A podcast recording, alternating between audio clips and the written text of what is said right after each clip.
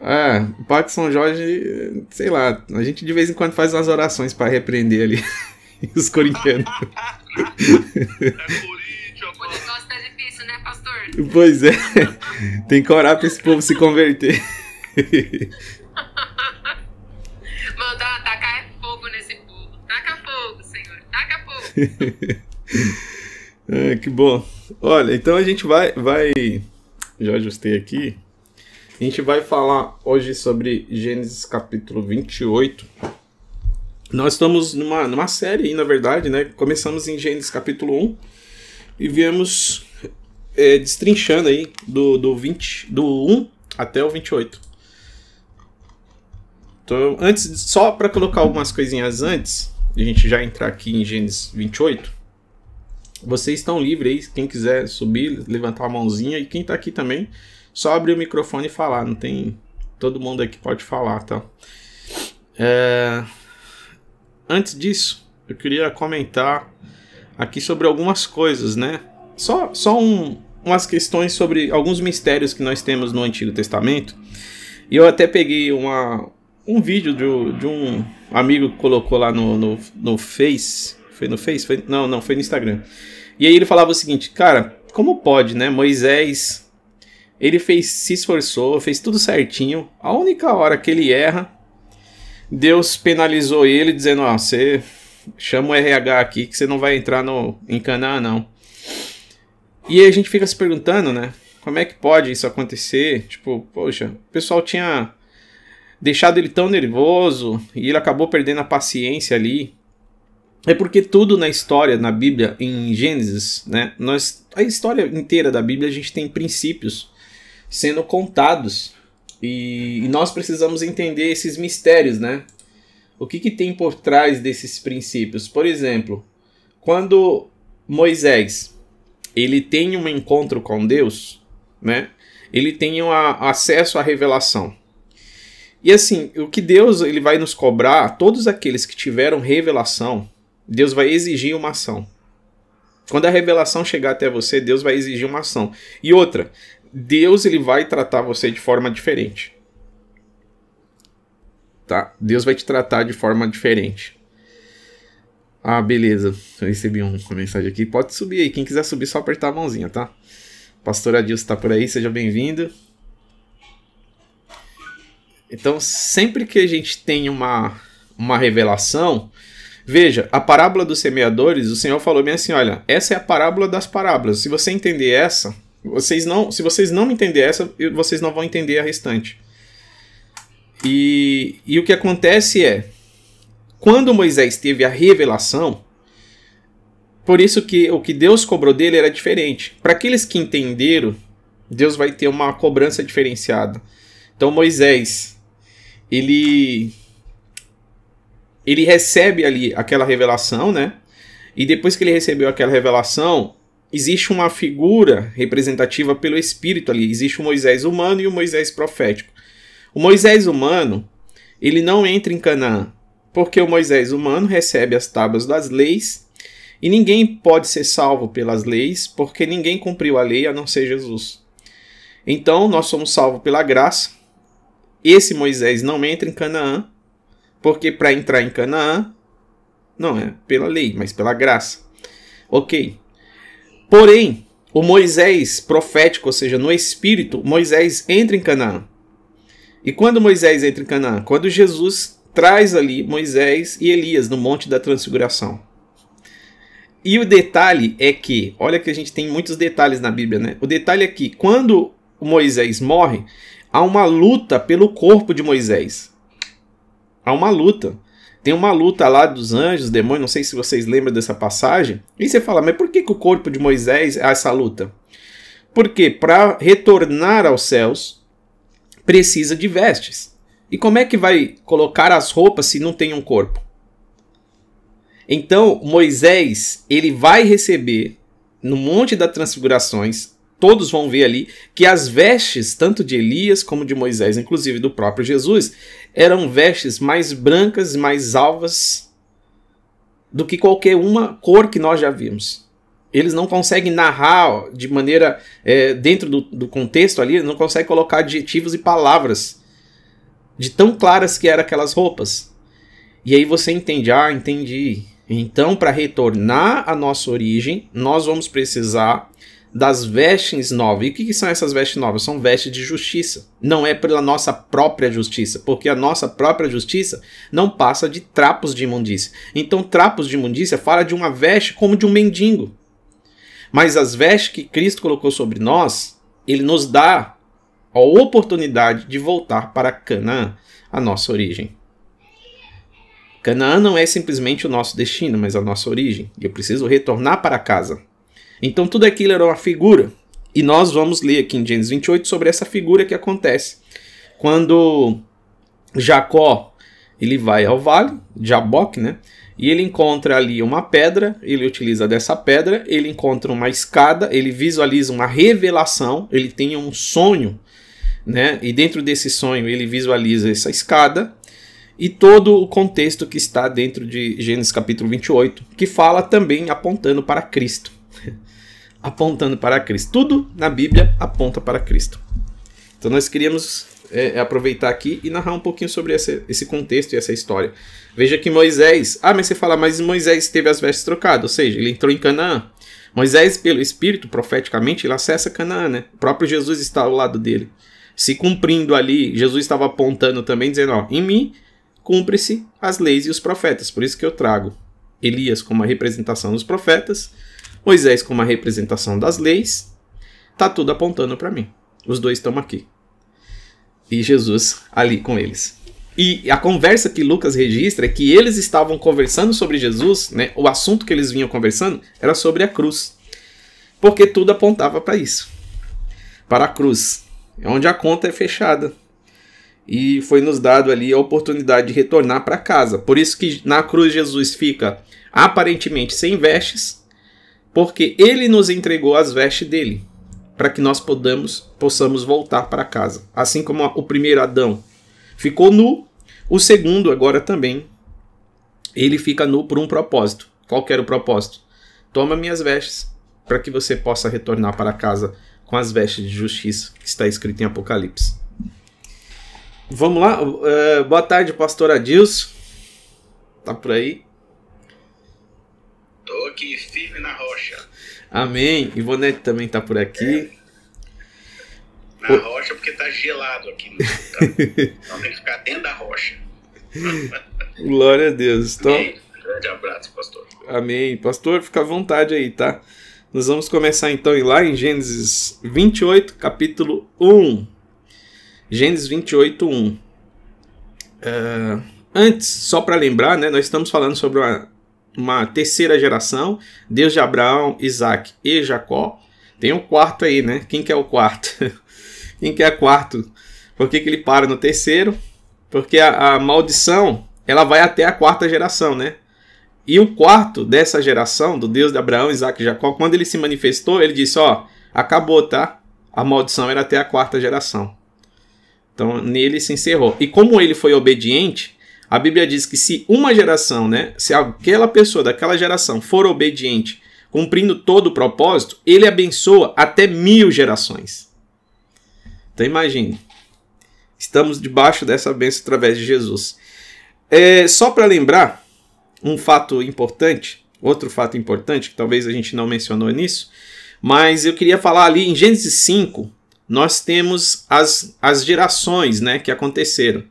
Então nós temos o filho de, de Adão, está em Gênesis 5 até o 9, e foram os dias de Adão que Adão viveu 930 anos e morreu.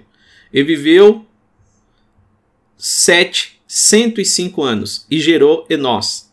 E viveu 7 depois e gerou Enós 870 anos, gerou filhos e filhas. E foram todos os dias de Sete, 912 anos e morreu. Então, ó, em Sete, que é o filho de Adão e Eva, ele gera Enós. Aí quando a gente vai vindo, vai vindo, vai vindo as gerações que estão lá em Gênesis 5, dentro dessas, até já comentei aqui, dentro das 10 gerações que estão escritas ali, né, as 10 primeiras gerações de Gênesis 5, tem uma profecia oculta. Ao homem está determinado mortal penalidade, mas o santo Deus descerá, ensinando que a sua morte trará ao sem descanso repouso eterno. Traduzindo os dez primeiros primogênitos.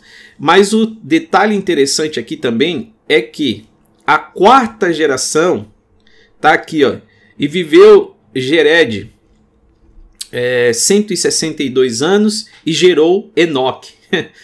então quer dizer que a quarta geração, lembre, se, se Adão uh, viveu 930 anos, quantos anos tem o Brasil? Alguém sabe quantos anos tem o, o, Brasil hoje? Pela, pela história aqui, né?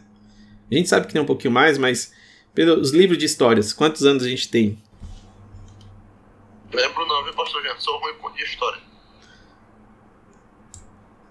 Cara, a última vez que eu, que eu. Deixa eu até confirmar aqui, porque a última vez nós tínhamos.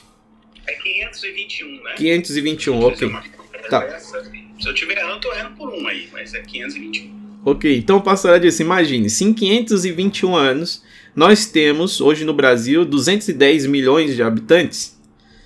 Imagina Noé com 900, que não tinha TV, não tinha internet, dava para fazer filho um por ano, né?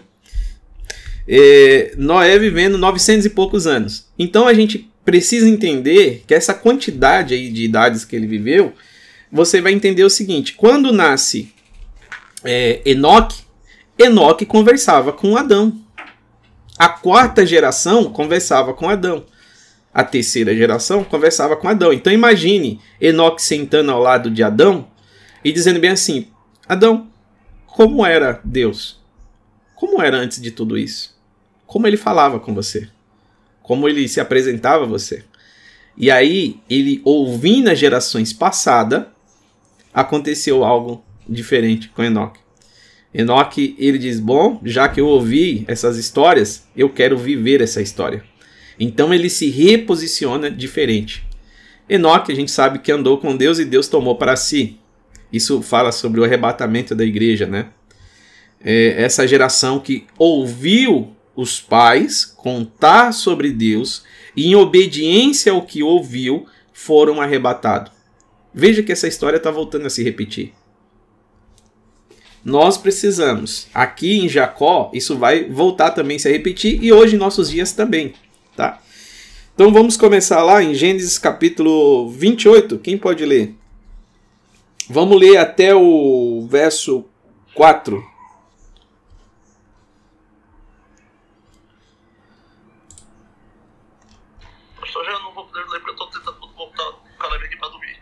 Tranquilo, tranquilo, Abner Pastorano.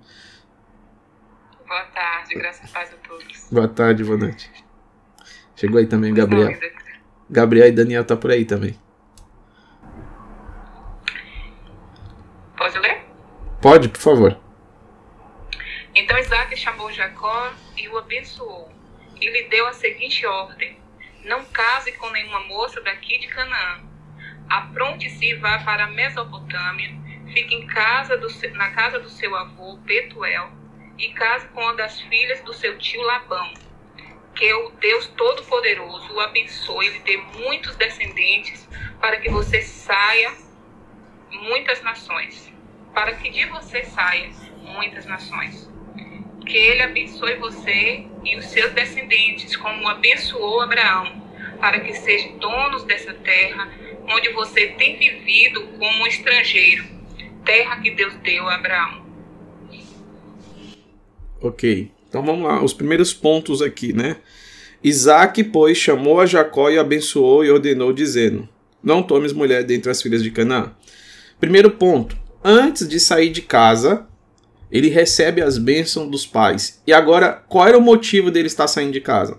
Não era simplesmente o medo da morte, que era evidente ali, o irmão tentando matar Isaú, mas Isaac anuncia a Jacó dizendo o seguinte: Olha, você vai até tal lugar. Esse lugar era origem né, da família.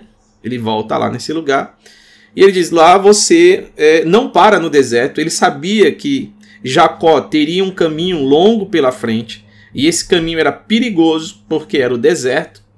Só para lembrar, Ismael, ele estava no deserto, vivendo no deserto, lembra? Ismael é o primeiro, antes do, do próprio Isaac. E o Jacó, ele também é o segundo, porque Isaú vem como o primeiro. Então os primogênitos, eles escolheram as mulheres no deserto. Então qual que era o risco aqui que o pai percebeu? Olha, você vai sair de casa para buscar uma esposa, porque é o que Deus quer num relacionamento. E Deus busca, em Malaquias vai dizer que Deus busca uma semente piedosa, ou seja, Deus busca os filhos, porque os filhos são herança do Senhor. Por isso, para essa, não vou dizer preocupação, né? Porque Deus não se preocupa, mas Deus ele tem um propósito, e esse propósito, qual que era o propósito de Deus? Gênesis 3:15, que é a semente da mulher.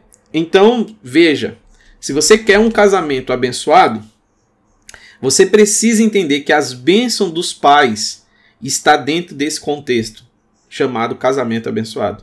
Tem pessoas que saíram de casa, fugiram de casa para ir morar junto com outras pessoas em desacordo com os pais e estão passando sérios problemas no casamento e sérios problemas é, na sua vida conjugal. E elas precisam entender esses princípios que Deus estabeleceu.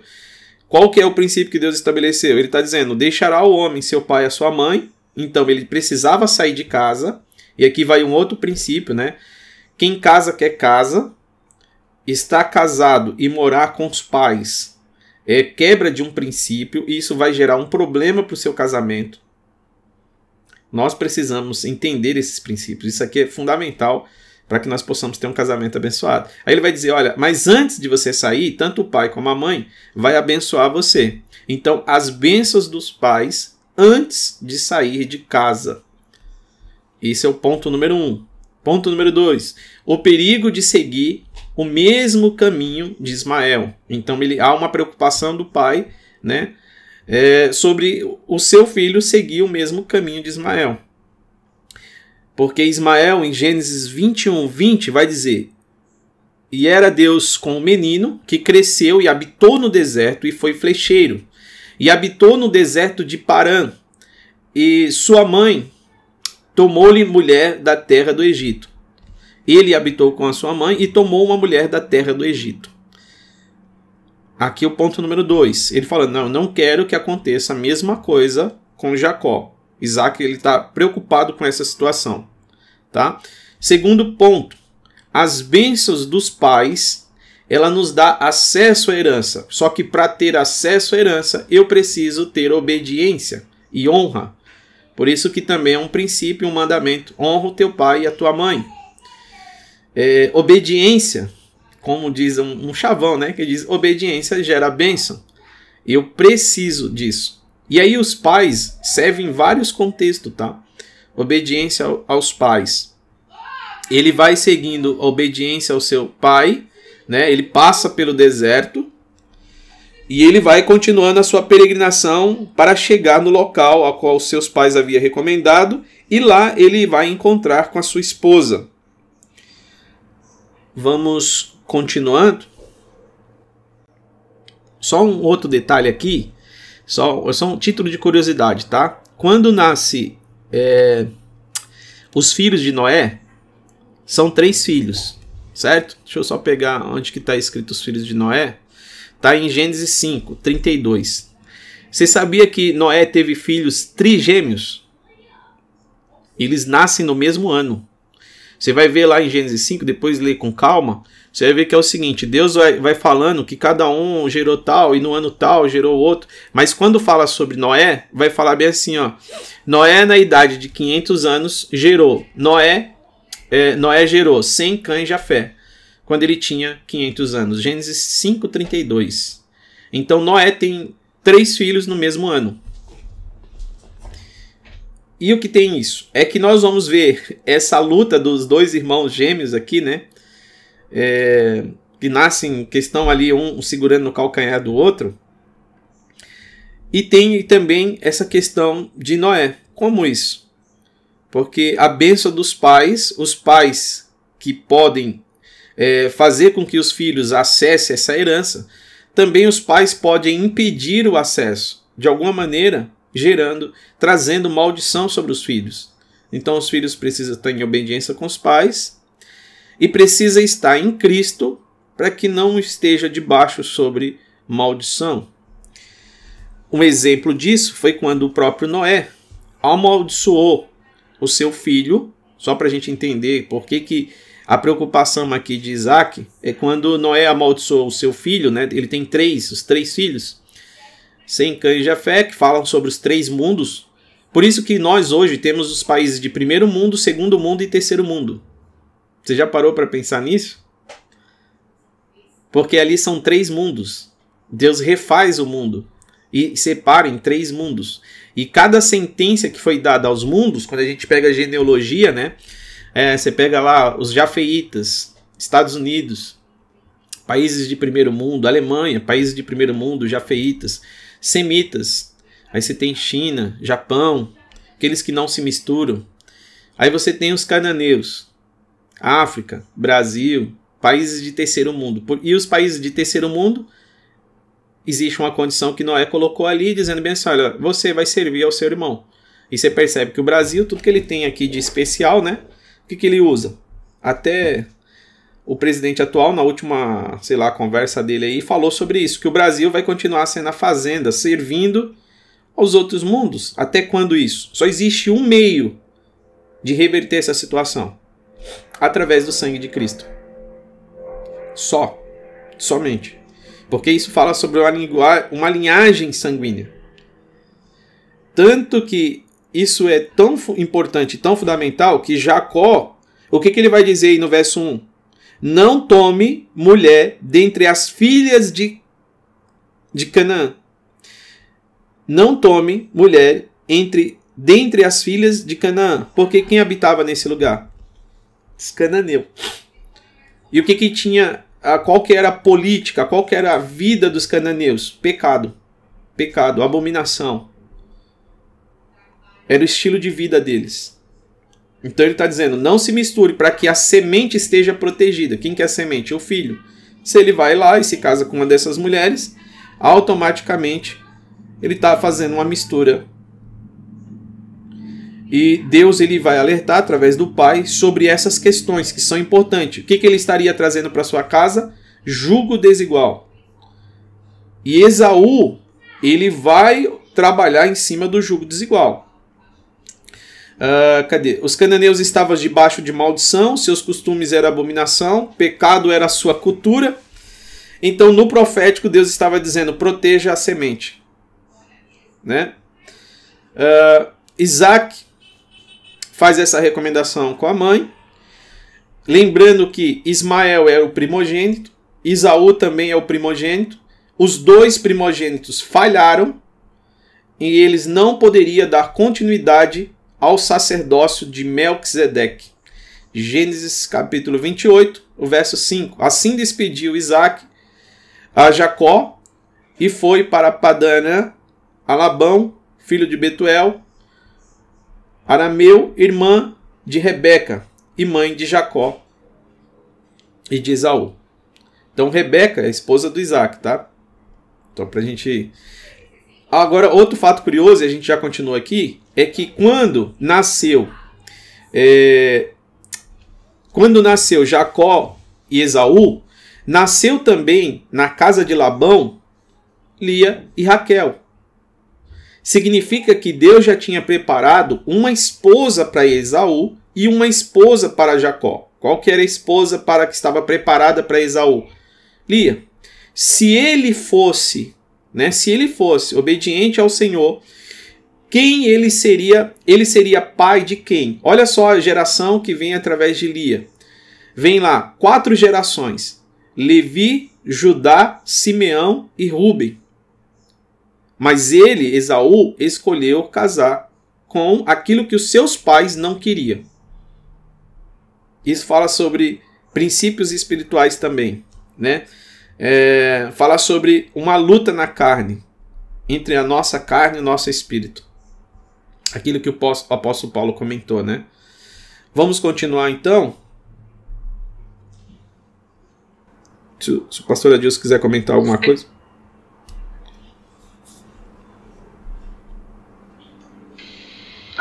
benção. Tô... Pode, pode seguir aí a Ivonete, né, que tá lendo. Pode ler, Ivonete.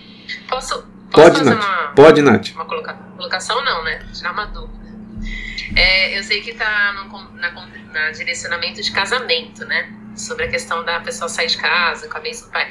Mas no caso, um jovem, é, tipo eu, por exemplo, solteira, 34 anos, quero sair de casa. Se eu não estiver debaixo da, da ordenança dos meus pais, eu posso também acarretar com alguma questão é, na minha vida? Morar sozinha, no caso. É, Nath, isso serve, isso serve para o casado e para o solteiro. Porque Deus estabeleceu um princípio de bênção dos pais.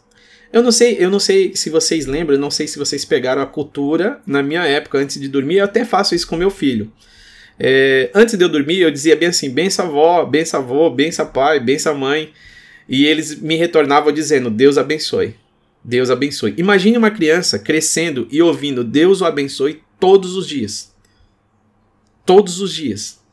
Até quando você dá a esmola a um mendigo ou alguém que está necessitado e ele fala bem assim, Deus abençoe, na hora, no, no mundo espiritual, acontece algo. Por isso, Deus prometeu a Abraão dizendo bem assim: olha, quem te abençoar será abençoado, mas quem te amaldiçoar será amaldiçoado.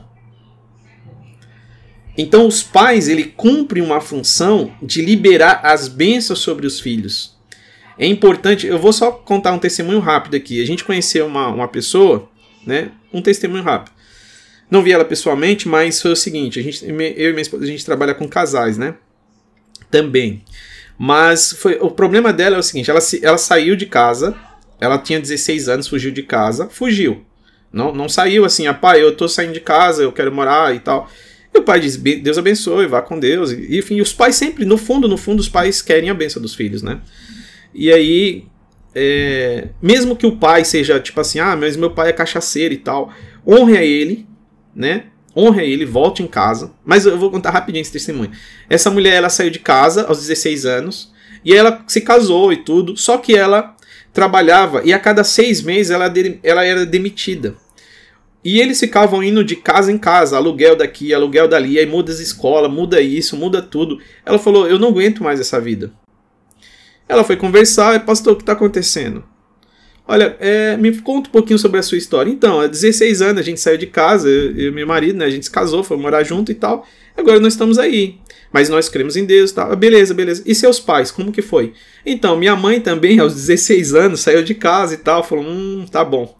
Deixa eu te perguntar uma coisa. Você já retornou na casa dos seus pais depois disso? Não. A gente saiu brigado e tal. Ah, tá. E você teria coragem de ir lá? Sim, com certeza. Que tal a gente fazer isso? e pedir a benção para os pais e perdão por aquilo que aconteceu lá atrás. Porque ela não tinha ainda liberado o perdão sobre isso e nem pedido as bênçãos dos pais, que está incluso sobre o casamento, né? Aí ela retornou, ela era o Natal, ela retornou, e quando ela chegou na casa, tava a família reunida. Imagine a cena. E essa mulher, essa menina agora já casada, com filho e tudo, entrando dentro da casa dos pais, e quando eles a mãe já estava na cadeira de roda, estava uma senhora já. E quando ela chegou, a mãe olhou, viu e começou a chorar. E os pais disseram bem assim: a gente esperou por muitos anos ver essa cena. E quando eles começaram a orar e abençoar, dizendo: Mãe, você nos abençoa, você, a gente pede perdão, você nos abençoa por ter saído de casa assim, assim, assim. Falou: Claro que sim, claro que sim. E eles começaram a orar e chorar, e todo mundo foi envolvido pelo Espírito Santo naquela sala. É, foram renovados. E o detalhe é que depois daquela reunião, ela saiu. Ela entrou no concurso público, tem uma vida estável, compraram uma casa, pararam de mudar de lugar para o outro, pararam de, de, de estar num emprego para o outro, começou a ter estabilidade na sua vida. E aí você fala, nossa, mas será que isso é uma coincidência? Não. Veja que Jacó ele teve que ter um encontro, e a gente vai chegar lá. E a vida dele só foi para o próximo nível. Até coloquei o título aqui, ó. A pedra. O que, que é a pedra? A pedra é algo desconfortável. E ele usou a pedra como travesseiro. Então Deus vai nos levar às regiões desconfortáveis para que a gente dê graça. Primeiro, pedra, você vai ter que agradecer. Isso dói, mas é o que Deus te deu. E não é confortável, mas é nos lugares de desconforto que Deus nos leva ao próximo nível. Não tem como ir ao próximo nível. Jesus é levado ao deserto. Era o próximo nível. era o nível maior. Então Deus está nos chamando para ir para um nível elevado e nós vamos sentir desconforto. É desconfortável ter que voltar na casa dos meus pais e pedir perdão. Sei lá, talvez eu nem sinto que eu fiz nada, mas eu preciso ir lá. Eu preciso estar debaixo disso. Então Deus preparou um ambiente, uma atmosfera para que aquele perdão acontecesse sobre a vida de Jacó, para que ele confessasse que ele não era Esaú, porque ele enganou o pai, Isaac, e ele perguntou: Qual é o teu nome?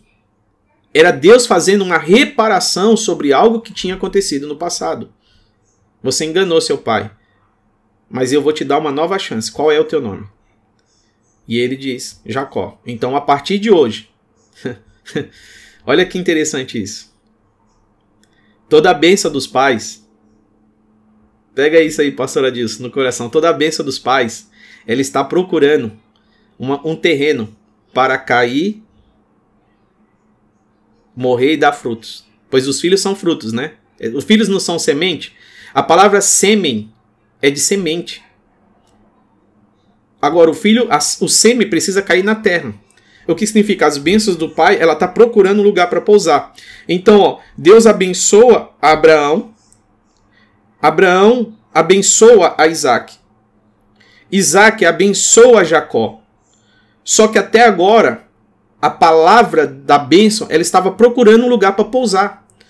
E como Jacó ainda não tinha um lugar, eles todos eles eram peregrinos estrangeiros, como Abraão estrangeiro, mesmo sendo tão abençoados, era estrangeiro. Aí Deus diz bem assim: Jacó, a partir de hoje, a promessa que eu dei a Abraão vai cair sobre você, vai morrer e vai trazer frutos. E essas, esses frutos serão doze tribos. E dessas doze tribos sairá a minha semente, que é Jesus, da tribo de Judá. Detalhe: a partir de hoje, o seu nome não será mais Jacó, será Israel. Por que Israel? Israel fala sobre uma terra. Israel é uma nação. Então agora a semente pode cair sobre a terra, porque ela achou um lugar. O pastor, só pra. Eu, eu entendi e compreendi o que você falou. É que assim, a, a minha mãe ela tem um embate comigo nesse ponto, né? É, porque eu, eu, eu vi algumas pregações que falam que o filho deveria sair com uns 20 anos. Não sei se é o correto. Com 20 anos de idade deveria estar é, é, começando sua própria vida e tudo mais.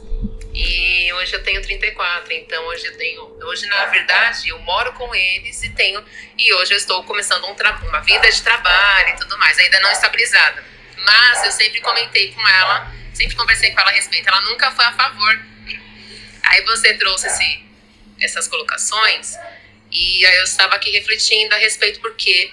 E aí você colocou o caso da mulher, né, dessa moça que saiu de casa. É, tem uma história semelhante da parte dela eu não sei dizer pontualmente a história dela, mas é, tem alguns pontos do caso dessa moça semelhantes com o da minha mãe. Ela é casada hoje, né?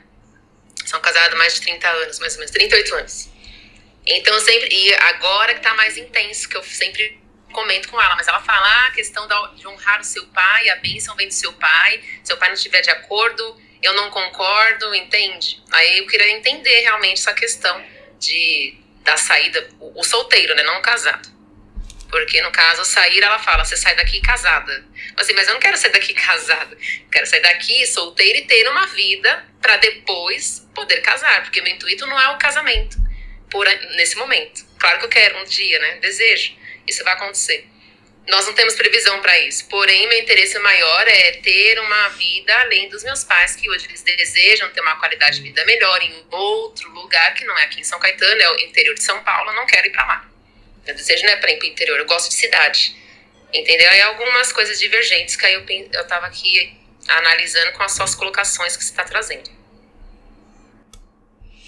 É, isso é, é, Nath, isso é, é algo, é, são decisões pessoais. Eu creio assim, uh, apesar de isso não acontecer agora, por exemplo, sua mãe falou isso, seus pais falou isso, eu lembro do, do meu casamento também, assim.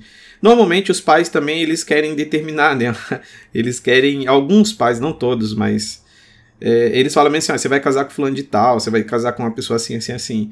Claro que o casamento são os filhos que vão escolher para si. Os pais aconselham, né? Eles dão conselho. Dizendo, ó, oh, filho, que nem o pai aqui deu conselho. Filho, não casa com mulheres aqui, porque tinha toda uma história por trás disso, né? Ele sabia da genética, ele sabia de vários, várias coisas que estavam envolvidas com os cananeus, sobre a maldição que eles estavam envolvidos, o pecado que eles estavam envolvidos, e isso traria um jugo desigual. E, e, e mexeria com relação à semente. E Esaú vai por esse caminho, inclusive. E, inclusive a Bíblia vai dizer bem assim, ó, e decepcionando os pais. A escolha de Esaú decepcionou os pais. Ele não era muito bom de escolher, né? Desde a hora que ele abriu a mão de primogenitura. Mas o que a gente pode fazer, primeiro, é, os pais são sinalizadores, tá? Eles, eu não, não creio assim que vai chegar uma pessoa vai dizer bem assim, eis que te digo, Nath, você vai casar com João e assim será. Não. É, Deus vai confirmar primeiro no seu coração, depois pode até alguém falar e tal, nossa, que legal, Nath e tal. Aí seus pais, não, quando chegar a hora, Nath, eles vão abençoar. Queira ou não queira, eles vão te abençoar. É, seja para que você saia dizendo, pai, chegou um tempo, olha, tem Deus colocou. E o importante é assim, sempre estar debaixo de uma obediência de Deus. Se a gente sair de casa, tanto solteiro como casado, fora de uma desobediência, ou seja, fora de uma direção, nós vamos se dar mal, porque assim, a gente está comprando uma passagem e vamos ter que pagar com o nosso dinheiro. É que meu desejo nunca foi sair de casa casada. Essa é a diferença. A diferença é que eles querem que eu saia casada. Então, tipo, não, não, não tem coerência essa conversa é, que eu tenho com eles, entende? E outra, como você mesmo falou, como o senhor falou, né? Pra casar não é tipo eu escolho quem eu quero, porque antigamente era assim, antigamente você não casava por amor, você casava por, olha, você vai casar com X pessoa e queira ou não, amém, você casa aí. Hoje não, as pessoas podem escolher se tem amor, pois bem, se não tem, amém, mas as pessoas casam. E outros relacionamentos que acontecem, o casamento, e acaba é, tendo uma, um, uma dificuldade e divorciando. Mas pensando para essa. O que eu o que eu tô no, pensando aqui a respeito, tem essa divergência entre a gente. Essa, essa conversa não dá, não, não vai, não casa. Porque eu tenho interesse em sair daqui para dar sequência na minha vida, né? não sair daqui casada. Porque acho que também o casamento é uma responsabilidade da mulher, aonde ela para por um tempo, ela doa o seu tempo, ou a pessoa, o homem ele vai trabalhar, enfim, para mim é essa essa concepção. Se eu estiver errada, por favor me corrija. O homem continua com as suas coisas fazendo normal, a mulher não. Ela já tem uma responsabilidade de casa, ela já tem uma responsabilidade em dobro, depois quando ela engravida, uma outra responsabilidade para, para, para a fase dela, entendeu? Então é isso que vem um pouco na minha cabeça, essas coisas assim que acontecem. É, é. Quando casa muda, né? Muda para todos os lados, vai mudar. Sim, talvez para a mulher, sim, realmente uh, algumas coisas mudam muito mais, né? E para o homem nem tanto, porque o homem é como o sol. O sol é sol todo dia. A mulher é como a lua, né? Foi assim que José viu e isso isso é profético, porque a lua tem fases. Então a mulher tem fase, o homem é mais, vamos dizer assim, mais estável, né? Nessa questão onde o sol é sol todo dia, a lua não, a lua muda, tem, tem noite que é lua cheia, tem noite que é lua minguante, tem noite que é lua brava, então tem é TPM, tem várias coisas que acontecem com a lua. E os filhos são como as estrelas. Então quando a gente olha para o céu, a gente vê uma família estabelecida. Por isso que Deus falou para Abraão: olha para olha as estrelas, vê se pode contar. Deus estava associando aquilo que é real. Não é por um acaso que ele está dizendo: olha para as estrelas, fala sobre quanto, conta quantos filhos você vai ter. Ele disse: é impossível. Então tá bom, essa é a sua descendência.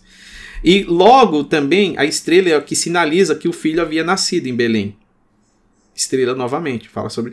Ok, e com relação a isso, assim, o que eu. Aí é uma opinião particular, o que eu acredito é que é, se você está no propósito de sair de casa, como você tem falado, e, e, Deus tem confirmado isso em seu coração, quando você disser bem assim, mãe, vai ser a próxima semana, talvez ela fique, ela fique brava um pouquinho e tal, mas quando chegar a hora de sair, ela vai dizer, filha, que Deus te abençoe.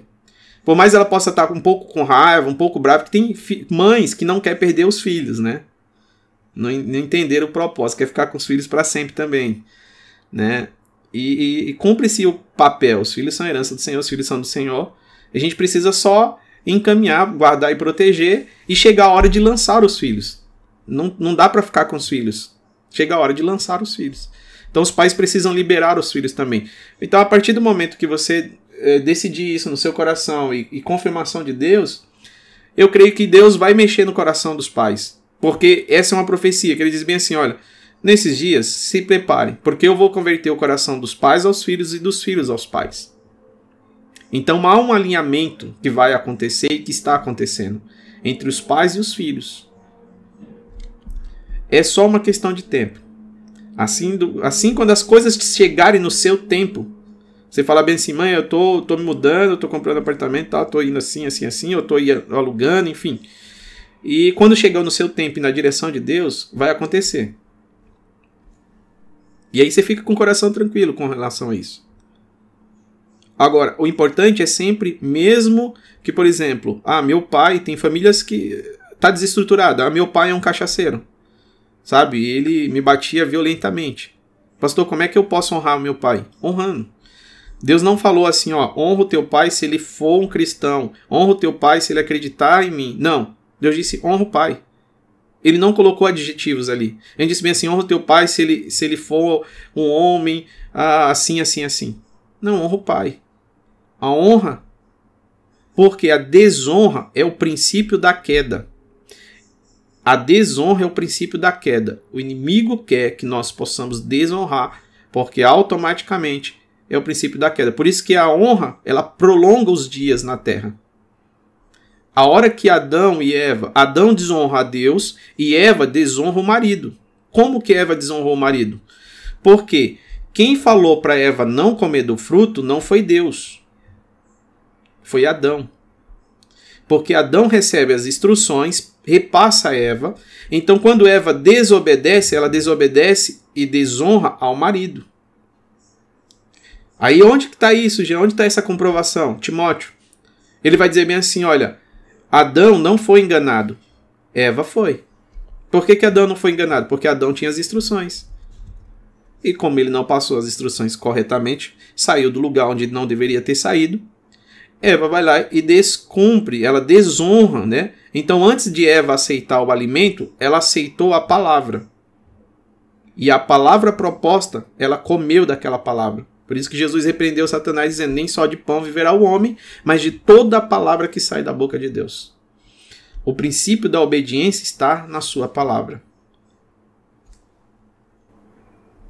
Pastor, meu pai sempre falou a respeito disso. É, não importa se o, o seu pai matou, roubou, seja o que for.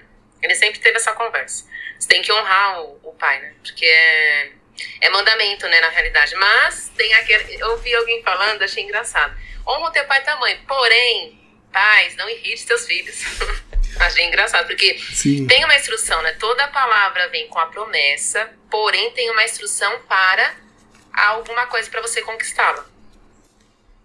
Exato.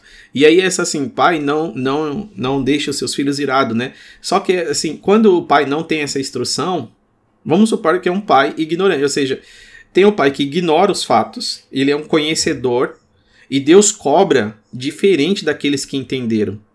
Por isso que Jesus cobrava muito mais dos seus discípulos do que das pessoas que estavam à sua volta. Porque os discípulos foi-lhe dado o mistério de entender as parábolas, e o restante, ouvindo não ouvia, vendo não via, porque não entendia as parábolas. Aí Jesus dizia: Não, para vocês que foi lhe dado a revelação, eu vou te cobrar diferente. Por isso que para Moisés, que foi dada a revelação, quando ele errou, Deus cobrou ele diferente de todo o restante.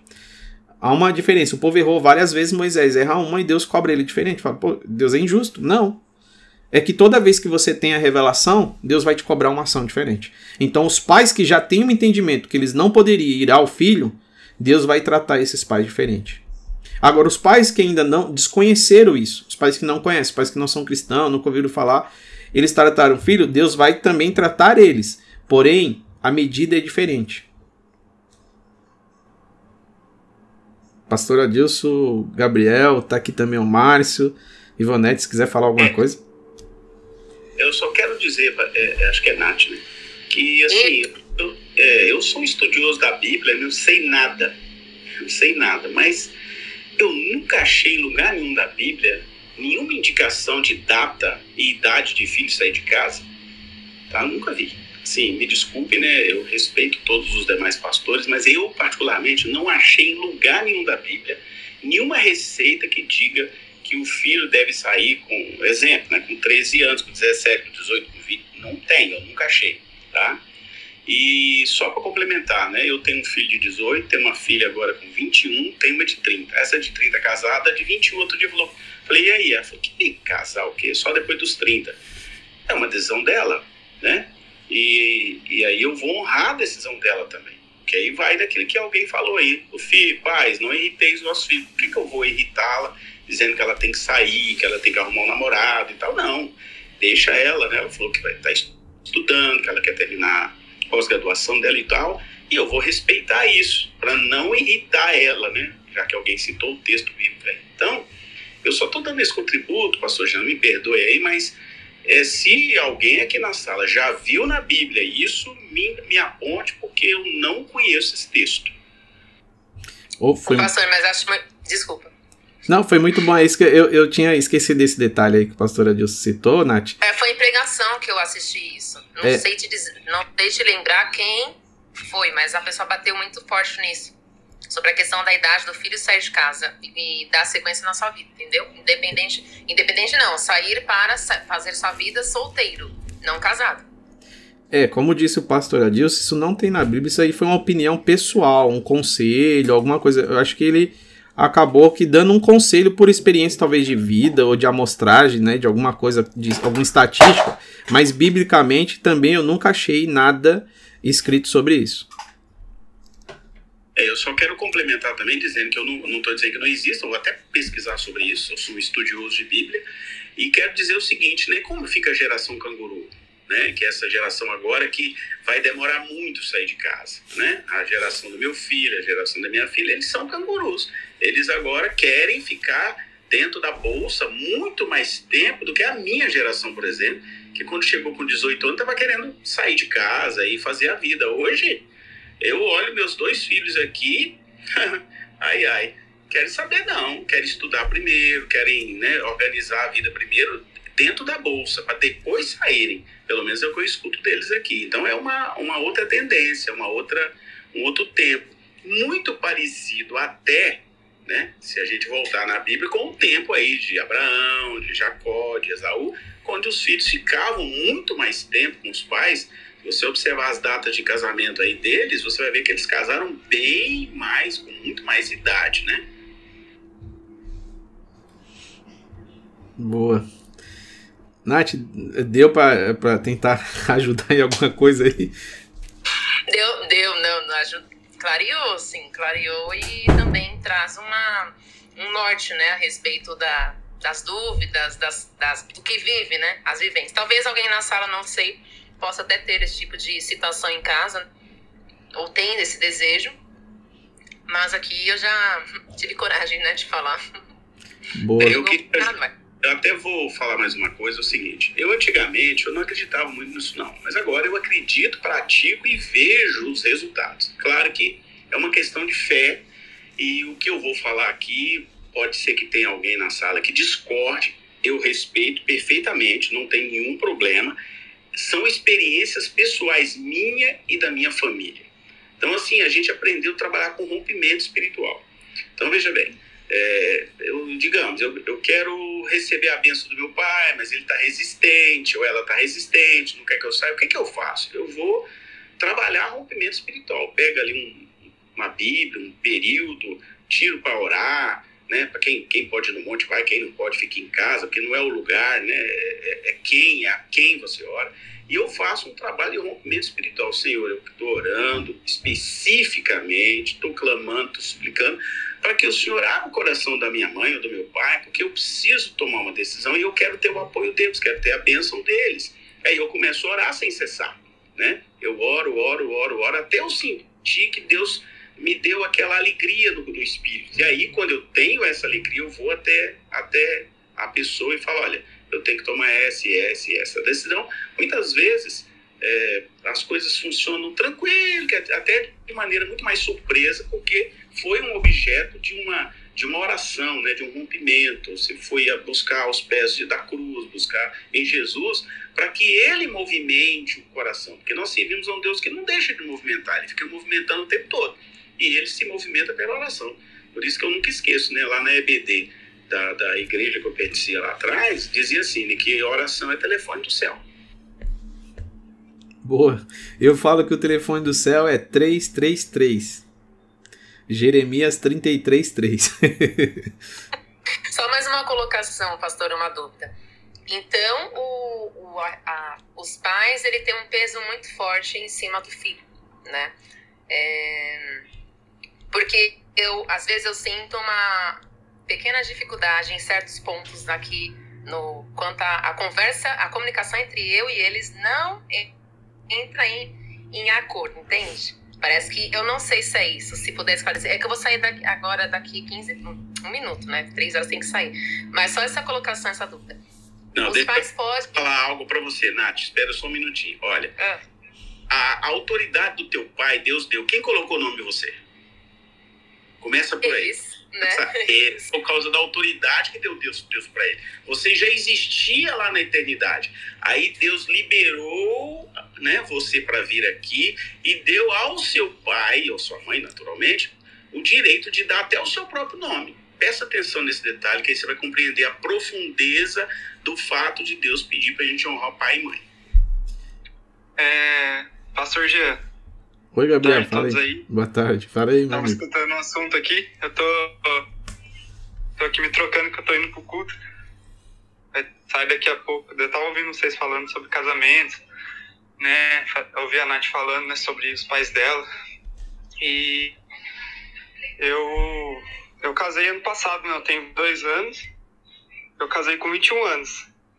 E antes de eu casar, né? 2019, mais ou menos é, eu fui falar pros meus pais que eu tava com vontade de casar e tal, né? Eu namorava ainda, a Ana Júlia. E foi bem engraçado, porque meus pais falaram assim, como assim você vai casar, você não tem nada? É, termina essa faculdade, faz isso, faz aquilo. Eu falei, não, pai, vou casar. Falei pra minha mãe, quero casar e tal. E eles, assim, não, não tipo, eles não amaldiçoaram, mas eles, eles me aconselharam a esperar ah, espera você ter isso, aquilo. Só que era algo que Deus tinha falado, que ele queria que eu casasse. É... E beleza, aí mesmo eles me aconselhando a não casar, conversei com eles e no fim eles abençoaram, mas assim, é... foi uma coisa que Deus me falou antes de tudo, que ele queria que eu desse esse passo pro casamento, né, mesmo, mesmo sem ter muitas condições financeiras na época. E eu obedeci, sabe? E, cara, foi incrível como depois que meus pais é, viram como tudo aconteceu, como Deus proveu na minha vida, na vida da minha esposa, para que tudo acontecesse. É, na verdade, os pais, na maioria das vezes, eles, eles fazem isso de não deixar ou te impedir por, por algo bom, né? Eles querem. É, eles querem que você eles querem te proteger. Então eles falam assim: ah, termina sua faculdade, é, é, compra uma casa, compra um carro. E só que Deus trabalha de maneira diferente. Então é algo que é muito específico. É, como que como você lida com isso é, na comunicação com seus pais. Porque às vezes Deus fala uma coisa pra você, só que pros seus pais, eles, eles você falando para eles, eles não vão entender. Mas, como Deus já te falou, então você sabe que, que Deus já confirmou no seu espírito. Então foi o que aconteceu comigo. Deus já tinha falado, só que meus pais não entendiam muito bem. Só que conforme foi passando, né, foi, e foi chegando perto da do casamento, eles viram como tudo estava acontecendo é, espiritualmente, né, e até a provisão de Deus para que o casamento acontecesse. E eles, no fim, eles falaram, cara, ainda bem que você tomou essa decisão. Porque se fosse pra gente te aprovar, a gente nunca ia, ia te abençoar. Mas eles vendo toda a provisão de Deus, todas as coisas, eles acabaram abençoando. E hoje eu tô casado já faz um ano. É, tô com a foto aqui com o meu neném.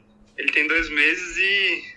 E assim, cara, é, é tudo graça de Deus. Então, eu acredito que to, é, todas as coisas na vida, e até mesmo o casamento, é, são, são bênçãos de Deus, né? Como a gente tem falado aqui. E quando a gente toma espaço de fé, consequentemente, todas as coisas à nossa volta, os pais, as pessoas, é, contribuem para que isso aconteça, porque porque é uma bênção de Deus, casamento é uma bênção. E eu acho que é isso. É isso aí, Gabriel. Deus abençoe pela tua vida. Nath também. É assim, ó. Uma coisa importante. Veja que quem veio primeiro, o jardim ou Adão? O jardim. Então o jardim fala de um ambiente. Dentro do ambiente, aí estabelece obediência, honra. Dentro da obediência e honra, nós vamos ter mais um degrau. Porque lá na frente a gente vai chegar sobre essas escadas aqui. O Vale de Jaboque é um ambiente também. Jacó chega nesse ambiente. Nesse ambiente tem alguns degraus. Obediência, honra. E qual que, quando eu começo a subir isso, aí você recebe autoridade. Mas eu preciso estar debaixo de obediência e honra para fluir na autoridade. Por isso, como o, o pastor Adilson disse aqui, quando os pais dão nome ao filho, esse é um princípio de autoridade que Deus estabeleceu, dizendo bem assim: Adão, tá vendo o leão? O leão já existe. Mas ele ainda não é leão. Ele só vai passar a ser um leão quando você der um nome. Ele existe, mas ele não tem um nome. Então ele vai passar a ser leão quando você falar, você é leão. E por que, que Deus permitiu que Adão chegasse lá e colocasse nome em tudo? Para que Adão tivesse autoridade sobre tudo. Por isso que quando Jesus nasceu, quem deu, os nome, quem deu o nome do menino? Jesus. Foi os pais ou foi o anjo? Foi o anjo. O anjo disse nos pais, né? Aí, aí mudou, né? Aí ele mudou porque ninguém tem autoridade sobre Jesus, porque ele mesmo disse: ninguém tem autoridade sobre mim, senão aquela que o meu pai me deu. Aí mudou o negócio, meu cara. Aí a conversa é em outro nível. Nível, nível canal 3, Pai, Filho e Espírito Santo. Pois é, é, então, você vê, eu por quê? Porque se é os pais que dão o nome, continua o princípio que Deus estabeleceu, dizendo bem assim: você tem autoridade, você deu o nome, você tem autoridade. Por isso que quando você faz um CD é você que escolhe o nome. Por isso que quando você faz um livro é você que escolhe o nome. Você tem autoridade sobre aquilo. E aí vai um princípio espiritual. Quando você não dá nome, uma oferta, uma semente, falta-lhe autoridade sobre isso. Dê nome sobre isso. Jacó, ele deu nome sobre aquele lugar do encontro. Depois do encontro, ele vai dar nome. Sabe por quê? Porque o seu nome também foi trocado. Jacó, ele entendeu o princípio, isso é tão poderoso, que Jacó entendeu o seguinte: por mais que alguém. Por exemplo, tem pessoas que dizem assim: ah, o Brasil não tem mais jeito, o Brasil é uma, uma desgraça. Você, profeticamente, pode chegar e dizer bem assim: não, o Brasil tem jeito sim. O que, que você está fazendo? Você está renomeando. Renomear. Tecla F2 do teclado. Renomei. F1, pede ajuda. F2, renomei. F3, localizar. Então F3 é achar o caminho. Então você pede ajuda, renomeia, metanoia, mudança na mente. F3, você vai achar o caminho. F4, F4 é abrir ou fechar algo. Então você pode fechar algo que estava aberto. Então o Senhor nos dá uma sequência. E F5 é atualizar. Se a gente pegar, eu só estou usando o teclado aqui como exemplo, porque são, são coisas atuais, né?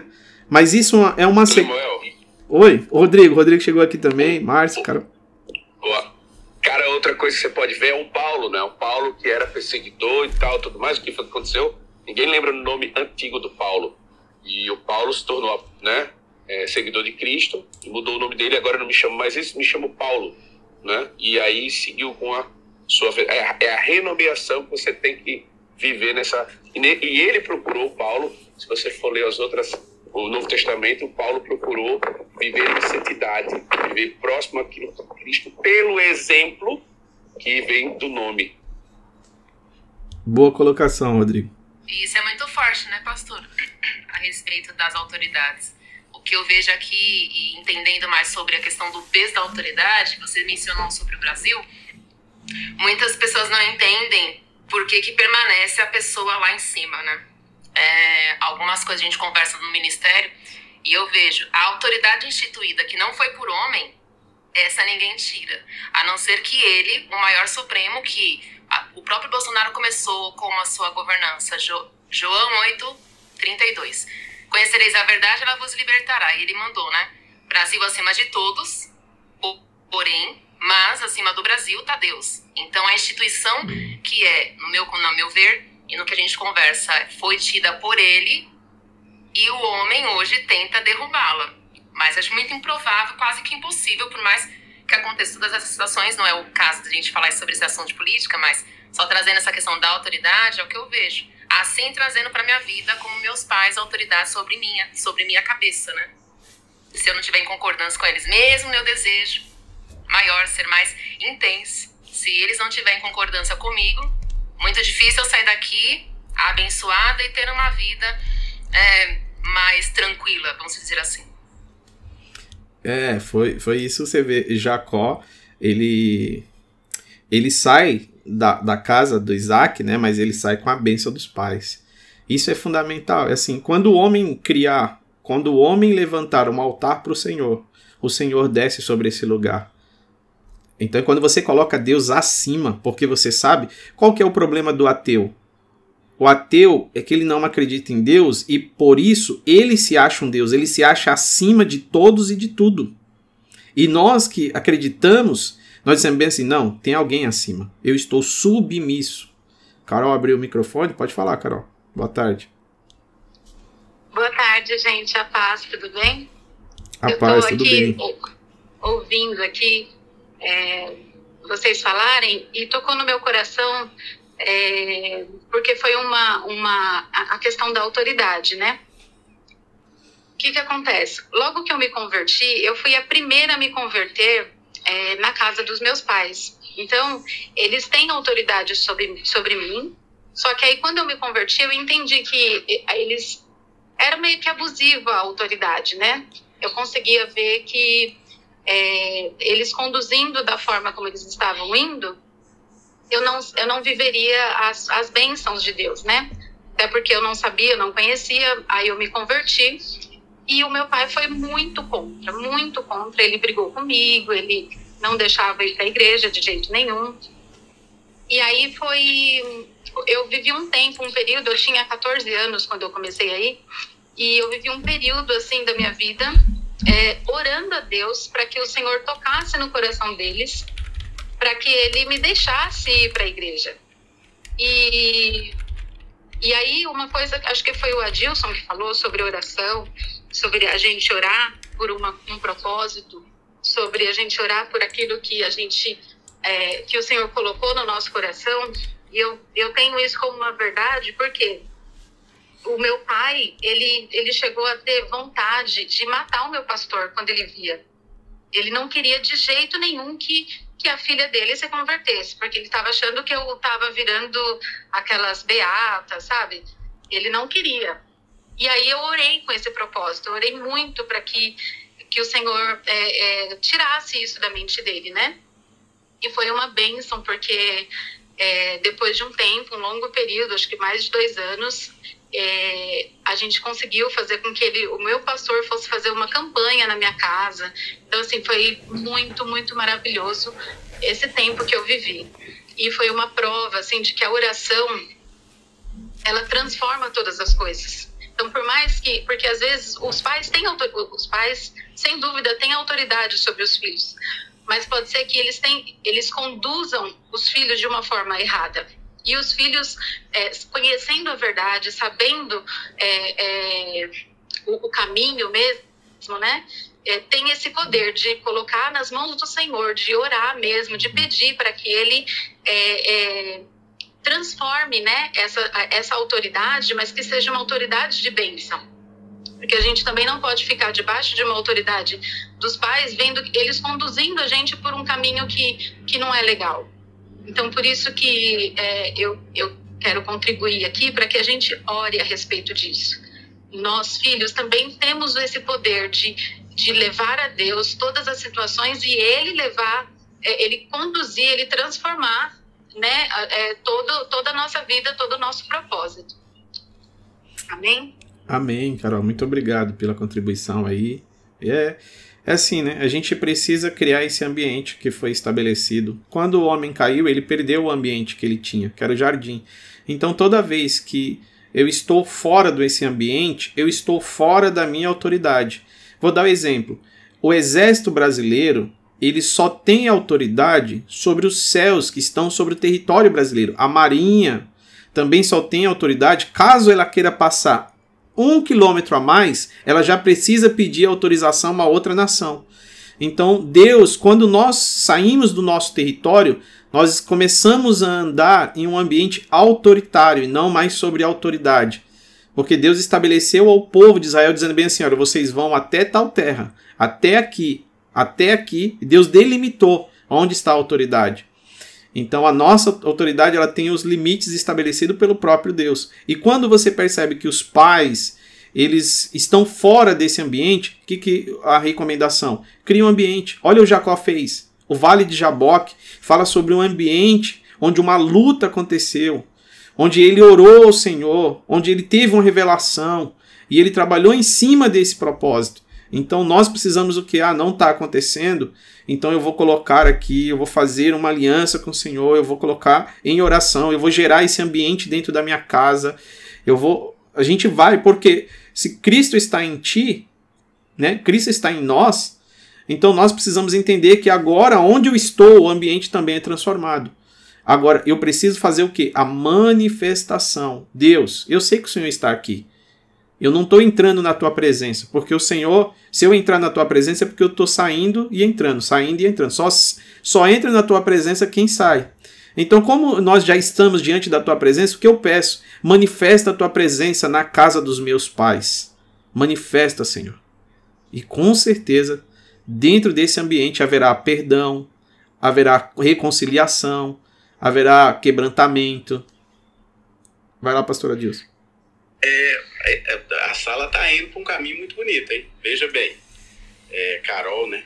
Carol, por isso que a gente não pode se mover pelo afeto em detrimento ao propósito, sabe? Quando a gente entra no propósito de Deus, Deus começa a mudar os amigos, mudar as companhias, porque nem todo mundo está pronto para chegar num ambiente onde Deus quer te levar.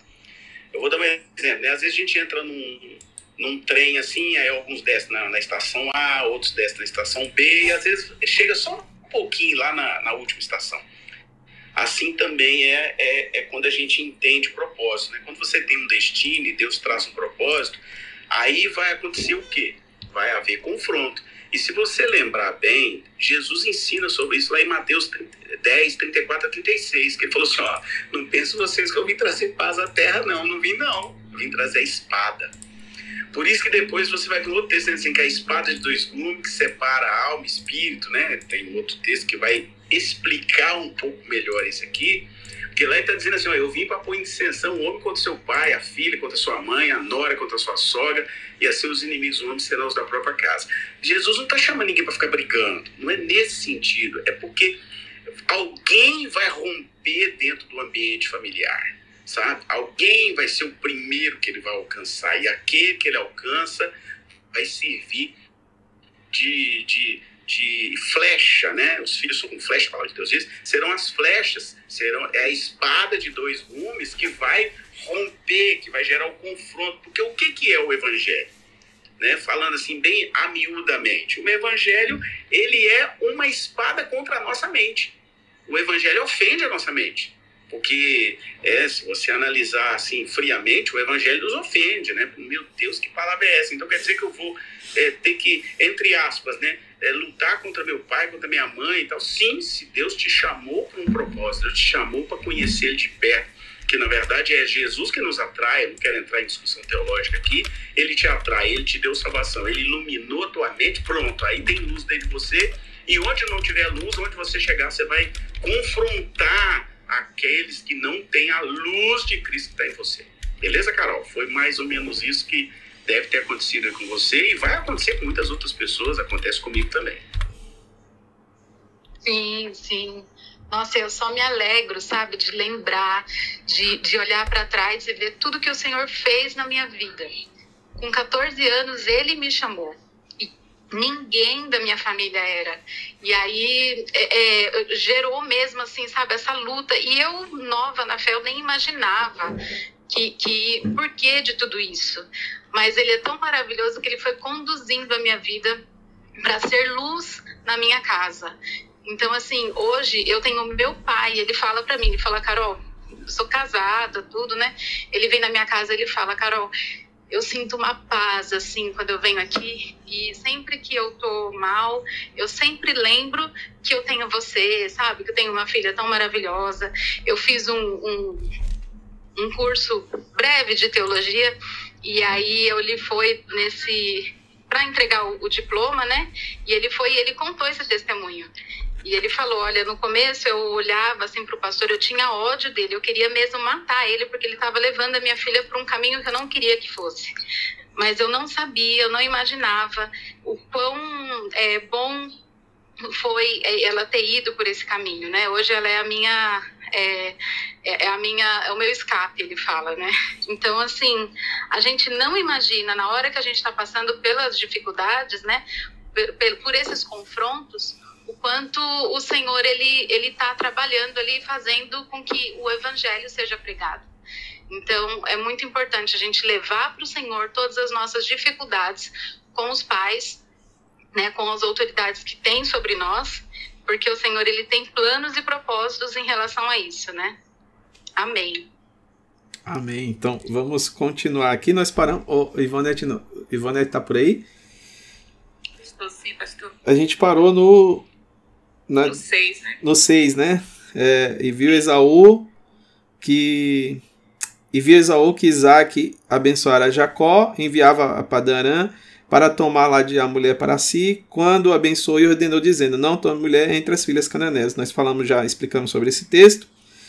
Né? Então vamos continuar até o 9, que entre o 8 e o 9 aqui tem, tem uns mistérios aqui que eu queria só compartilhar. E depois a gente vai do 10 até o 12. Certo. Vamos do 6 até o 9. Até o 9? Isso. Pronto. Esaú ficou sabendo, na verdade o título é Esaú casa com uma filha de Ismael. Esaú ficou sabendo que Isaac havia abençoado Jacó e, e o havia mandado para a Mesopotâmia a fim de casar ali. Também soube que quando o pai havia abençoado tinha mandado que não casasse com nenhuma mulher do país de Canaã. E ficou sabendo que, obedecendo o pai e a mãe, Jacó havia ido para a Mesopotâmia. Então Esaú compreendeu que o seu pai não havia não via com os olhos, com bons olhos as mulheres de Canaã. Por isso foi até a casa de Ismael, filho de Abraão, e casou com Malate, Maate, Maate, filha de Ismael, irmã de, Nebo, de Nebo, Neboite. Olha, olha aqui a problemática. Esaú entendeu, disse bem assim: Ah, peraí, meu pai abençoou ele e não quer que ele case com essas, essas mulheres de, de Canaã. Ah, tá, entendi. E a benção está sobre isso? Ok, vou fazer diferente. Eu vou lá e vou casar. Então, Esaú ele mostra uh, um homem que ele tá em uma decadência tão grande que ele não se arrependeu. Sabe quando ele vendeu a primogenitura? Ele não se arrependeu, ele chorou, mas não tinha naquele choro, como a gente leu já aqui, né, Romanos, não tinha dentro daquele choro uma verdade. Ele não tinha um arrependimento. Porque arrependimento é um lugar onde você entra. É um ambiente onde você entra. E nós, o arrependimento, por isso que o Senhor está dizendo: olha, quando você se arrepende, você volta para esse lugar onde as, as bênçãos do Senhor estão sobre ti, as regiões celestiais. Eu só consigo retornar quando eu cair, eu preciso retornar para esse lugar e só retorno com arrependimento.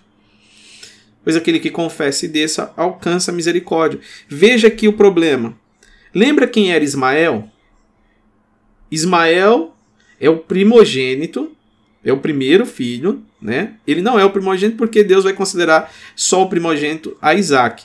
Mas ele é o primeiro filho que tem de uma serva chamada H, que foi um presente do Egito. O Egito fala sobre o mundo, fala sobre a nossa carne. Então, esse filho, que é o Ismael, está no deserto. Agora, lá no deserto, ele se casa por lá. E agora ele tem filhas e filhos. Olha que complicação agora aqui. Nós temos Esaú, Esaú indo buscar a sua, a sua esposa aonde os pais não queriam. Porque ele vai dizer no verso 8 ó, que as filhas de Canaã eram má aos olhos de Isaac, o seu pai. E foi-se Esaú a Ismael, além das mulheres que já tinha, então ele já tinha mulheres, tomou por mulher Malaete, filha de Ismael, filho de Abraão, irmã de Nebote.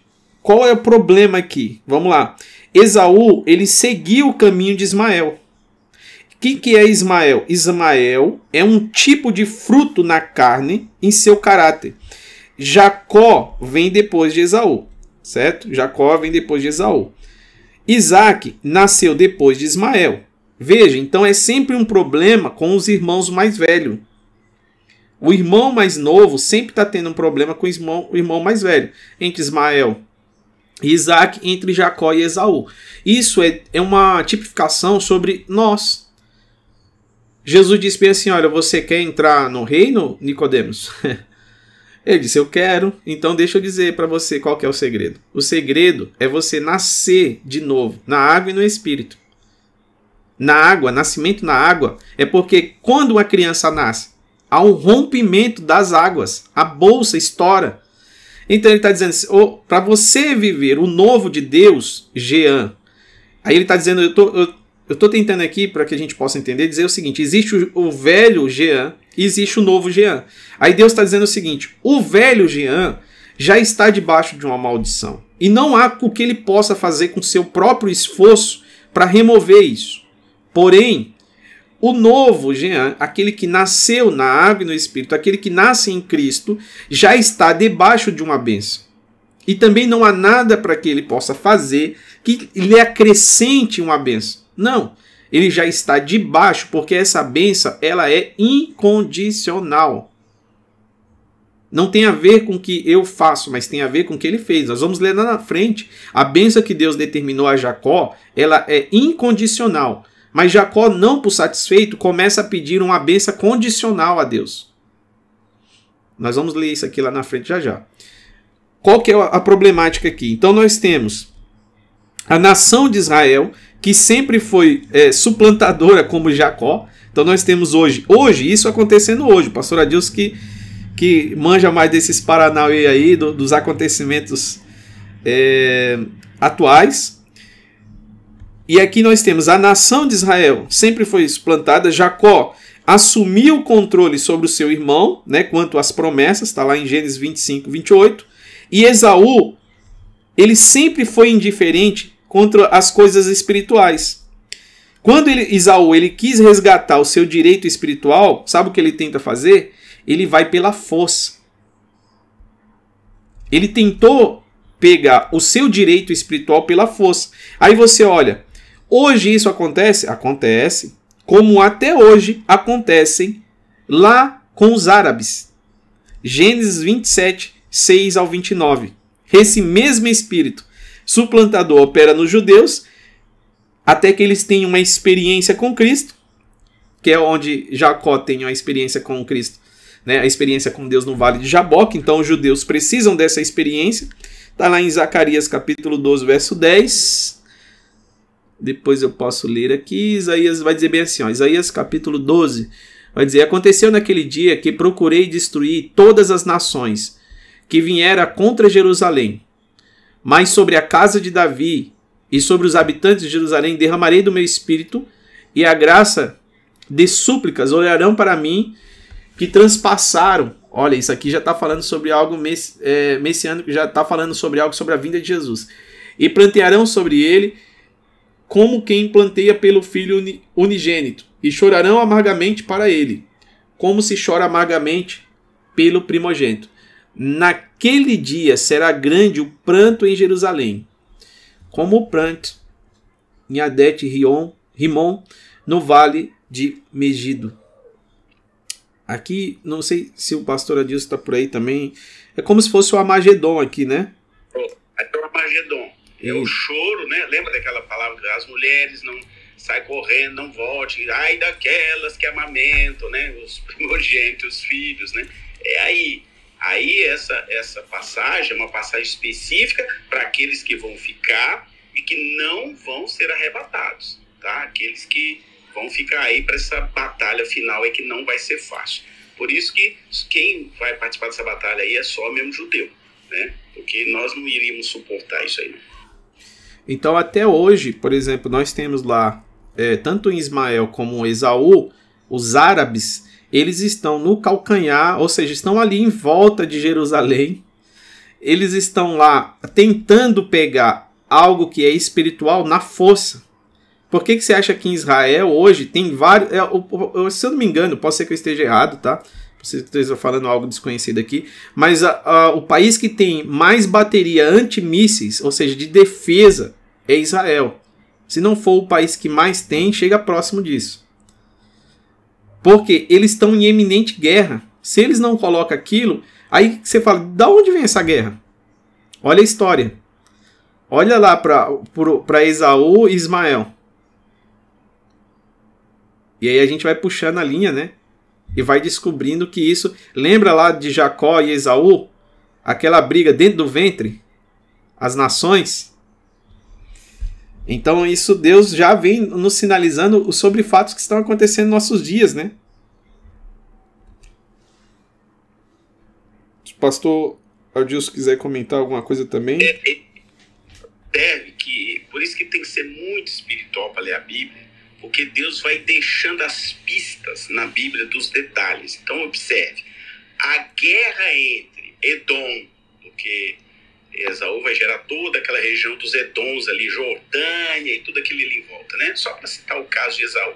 Já Ismael faz aquele outro lado inteiro, lá, Arábia e, e pedaço do Egito e tal. E Israel fica no meizinho ali, né? Então veja que aí você falou a palavra-chave, né? O, todo esse povo, né, que tanto os descendentes, os ismaelitas, quanto os edomitas, né, estão ali exatamente em volta de Israel, em volta daquele povo escolhido. E o povo escolhido tem que ficar se defendendo, porque é uma guerra espiritual muito forte entre eles, né? Exatamente começando desde lá de trás, né? Já começou lá no Antigo Testamento, exatamente nesses nesses estudos que nós estamos fazendo aqui. Por isso quero te parabenizar, pastor Jean. E aproveitar e falar para o pessoal, siga o canal dele lá no YouTube, eu tô lá. Amém, obrigado. É isso aí. É, para acompanhar o restante, né? A gente está sempre aqui estudando a Bíblia, tá no canal do YouTube. Para quem já está lá, esses vídeos ficam, continuam lá. Tem aí também o canal do Pastor Adilson, que traz muita coisa sobre escatologia, ministrações, pregações. É, é importante quando você compartilha esse hoje mecanismo de compartilhar é um mecanismo que Deus estabeleceu para a gente evangelizar. Então nós estamos aqui para ministrar a palavra e, e apontar sempre para Cristo. É Cristo em nós a esperança da glória, tanto para os judeus como para o gentio. Todos eles precisam ter esse encontro com Cristo, né? No vale. Deus está nos chamando. A cruz é um convite. a cruz é um convite do encontro.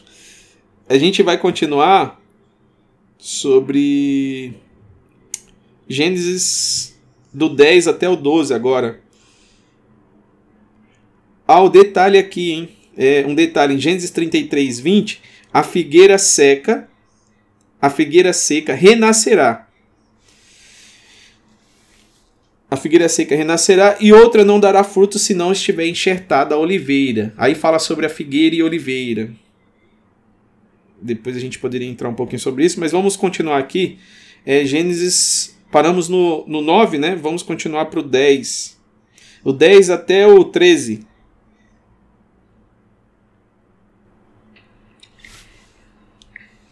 O sonho de Jacó em Betel. Jacó saiu de Berseba fim de ir para Arã. De tardinha ele chegou num lugar sagrado e passou a noite ali pegou uma pedra daquele lugar para servir como travesseiro e deitou ali mesmo para dormir. Então Jacó sonhou. Ele viu uma escada que ia até, a, que ia até o céu e os anjos de Deus subiam e desciam por ela. O Senhor Deus da, estava ao lado dele e disse: Eu sou o Senhor, o Deus do seu avô Abraão o Deus de Isaac, o seu pai, darei a você e aos seus descendentes essa terra onde você está deitado. Amém. Bom, aqui tem, tem bastante coisa interessante. É, quando eu comentei aqui sobre a pedra, né? Ele, ele vai partir para Arã, ele dorme sobre a pedra. Pedra significa desconforto, mas ele valorizou aquilo que Deus lhe deu. Se eu tenho, se hoje você tem uma pedra para dormir, o que você vai fazer? Dê valor ao que Deus te deu. E utilize isso que Deus te deu. Ah, não, mas eu queria outra coisa. É, o que Deus te deu foi essa pedra, dorme em cima dela porque você valoriza aquilo que Deus te deu. Se, se eu não valorizar as pequenas coisas que Deus me deu, eu não tenho como ir para o próximo nível. Isso é um fato. Como que é um fato, já? Está escrito lá, olha, se não foste fiel no pouco, como é que você quer ir para o muito? Então o Senhor está nos ensinando sobre níveis. O pouco é um nível, o muito é outro nível. Mas ele está dizendo, como é que eu faço Valorize o pouco. Seja fiel no pouco. Trabalhe sobre o pouco. é, e ó, eu, tem uma janela que Deus abriu aí, que essa é a janela dos poucos, viu? Deus está chamando poucas pessoas. Deus está contando. Quando Deus quer fazer coisas grandes, ele conta com poucas pessoas. Eu tenho percebido esse movimento. Pastor Adis tem até comentado sobre isso. São pequenos grupos, são pequenas pessoas. Ele chamou 12 pessoas para algo que nós estamos hoje aqui, através daquilo aquilo que foi ministrado aquelas 12 pessoas e eles replicaram, nos fez chegar até aqui hoje. Através de Cristo Jesus, usando 12 pessoas para replicar o que ele ensinou. Nos fez chegar até aqui. E nós estamos falando, nós, se nós estamos lendo a Bíblia aqui hoje, é porque essas pequenas pessoas e poucas pessoas se deixaram ser utilizadas por aquilo que tinha, pegou aquilo que tinha e dizendo: olha, hoje a gente não tem internet, hoje a gente não tem celular, hoje a gente não tem rede social, mas nós temos o que? Nós temos dois pés, nós temos duas mãos, nós temos uma boca. Então nós vamos cumprir a ordem dele, que é ir por todo mundo e pregar o evangelho. Então, antigamente, para ir a todo mundo, você precisava entrar no barco, entrar num, num pegar um camelo, pegar um, um jegue, sei lá o que, e ir até todo mundo. Hoje, para você ir até todo mundo, você pode pegar um celular, dar um start e gravar um vídeo. E você continua obedecendo a ordem de levar a todo mundo. Como assim? Até pessoas que estão em outros lugares do mundo podem ser alcançadas de forma digital. Esse é um evangelismo que nós precisamos. Os princípios não mudam, mas as formas de entregar mudaram. E nós precisamos entender isso e funcionar sobre aquilo que Deus colocou para esses dias. Ele dormiu sobre o conforto que Deus te deu. Você pode descansar naquilo que Deus te deu hoje? Ou você está inquieto? Você pode até estar desconfortável, mas você precisa descansar naquilo que Deus estabeleceu para você hoje. Ele valorizou isso. E quando ele valorizou, então ele sonhou. Estava uh, posta sobre a terra uma escada, cujo topo chegava ao céu. E eis que os anjos subiam e desciam por ela. Isso é uma revelação de todos os degraus da subida. Qual que é a escada para voltar para o céu? Jesus. Olha que encontro maravilhoso. Jesus, a escada que nos dá a conexão com o Pai novamente. Sem o filho não tem acesso ao pai, né?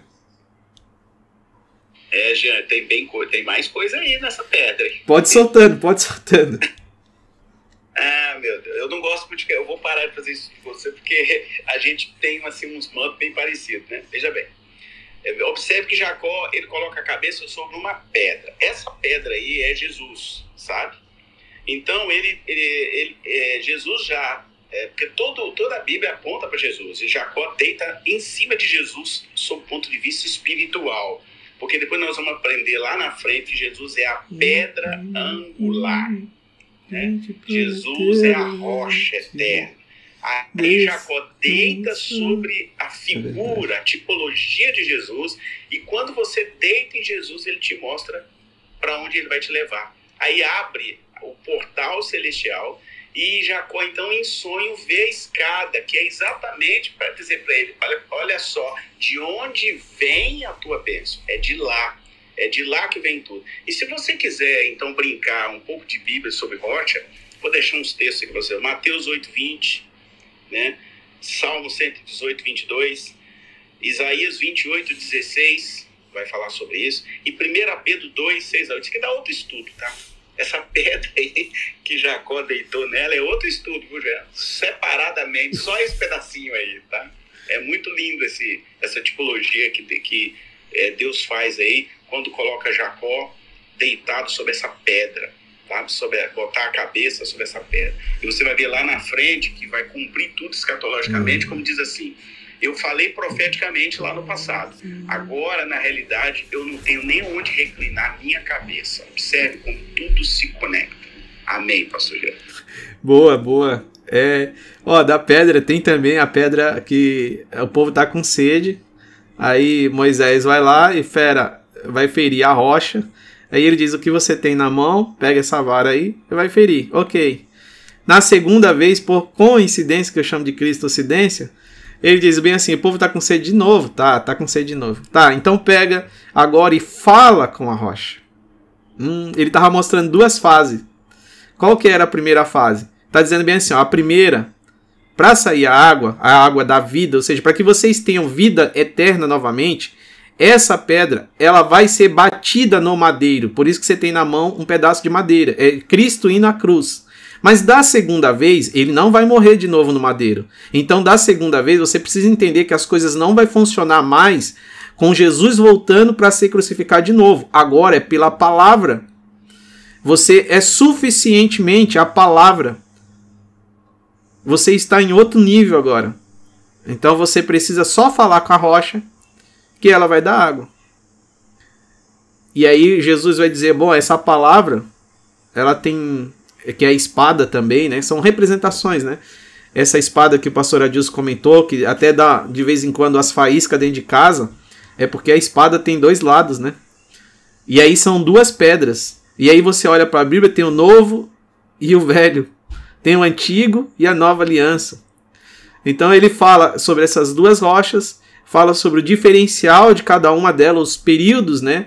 Onde uma no Antigo Testamento vinha sobre sacrifício e depois ele está dizendo não, agora não é mais sobre sacrifícios, porque o sacrifício perfeito já foi oferecido de uma vez por todas. Agora vocês precisam voltar a caminhar na minha palavra estabelecida. Eu vou ler também 1 João. Pastora Deus, se quiser ler algum dos versículos também, eu vou ler aqui em, em 1 João, 1 João, não, João. É, capítulo 1, o verso 48 até o, 40, até o 51. Diz assim: Disse Natanael: De onde me conheces tu, Jesus? Respondeu e disse: Antes que Felipe te chamasse, eu te vi estando debaixo da figueira. Natanael respondeu e disse: Rabi, tu és o filho de Deus, tu és o rei de Israel. Jesus respondeu e disse: porque te disse que vi debaixo da figueira, creste? Coisas maiores que esta verá. Ó, verá, coisas maiores que essa verá. Jacó ele tá vendo nenhum sonho, né? Aí disse-lhe: Na verdade, na verdade vos digo, que daqui em diante vereis os céus abertos e os anjos de Deus subindo e descendo sobre o filho do homem. Uma escada. Está estabelecida aqui uma escada também.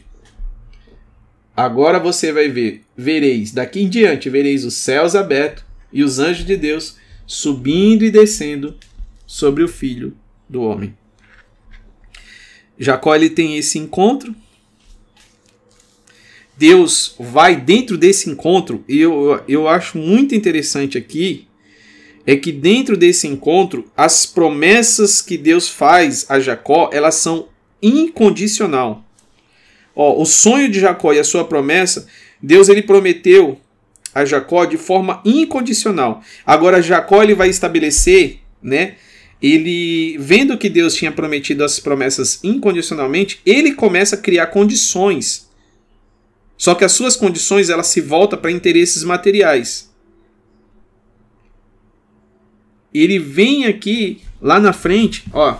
Vamos ler o verso Verso, cadê aqui? E chegou no lugar, passou a noite, porque o sol já tinha se posto, aí o sol entra aqui de novo na história, né? quando ele vai dormir, Nada. O sol já tinha se posto. Tomando uma das pedras do lugar, usou como travesseiro e deitou ali para dormir.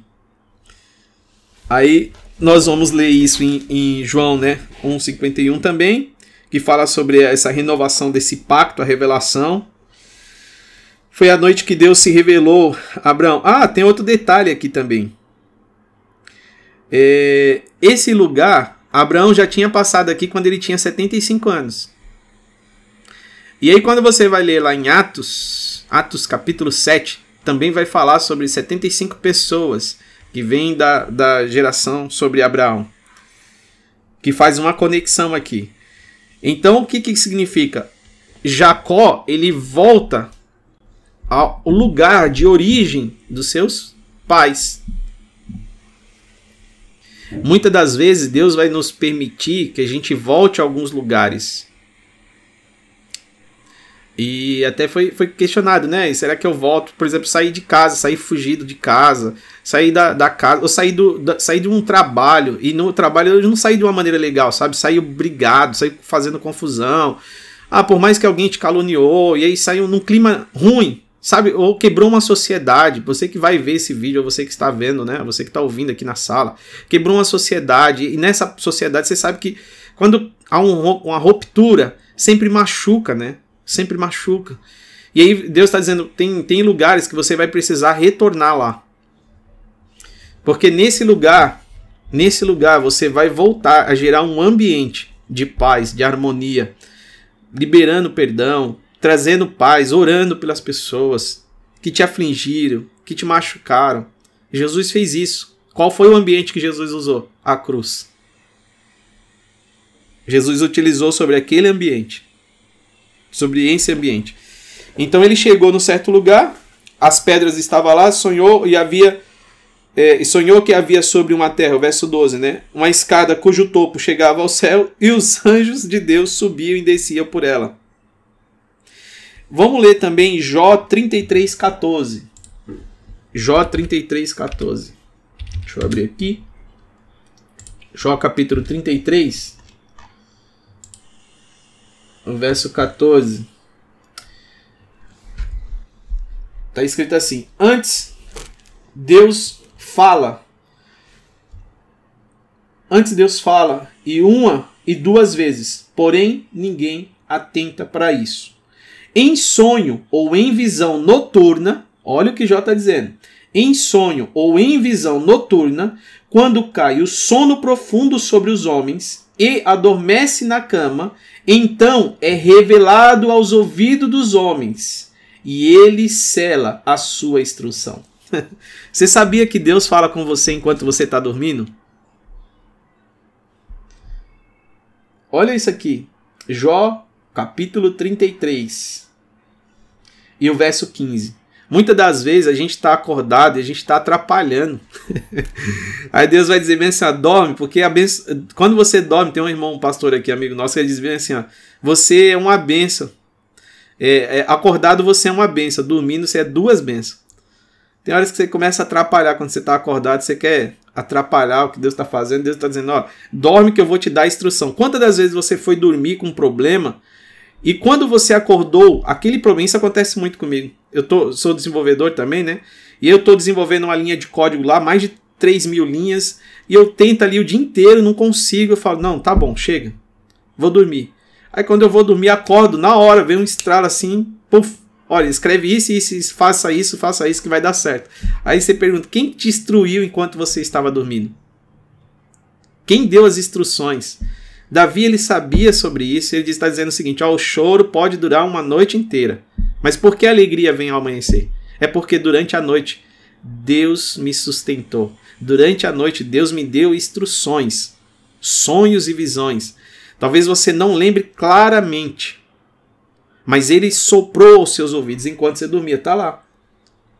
Olha, em sonhos ou em visão noturna, quando cai o sono profundo sobre os homens e adormece na cama, então revela aos ouvidos dos homens e lhe cela, Deus selou a sua instrução para apartar o homem daquilo que faz esconder do homem a soberba.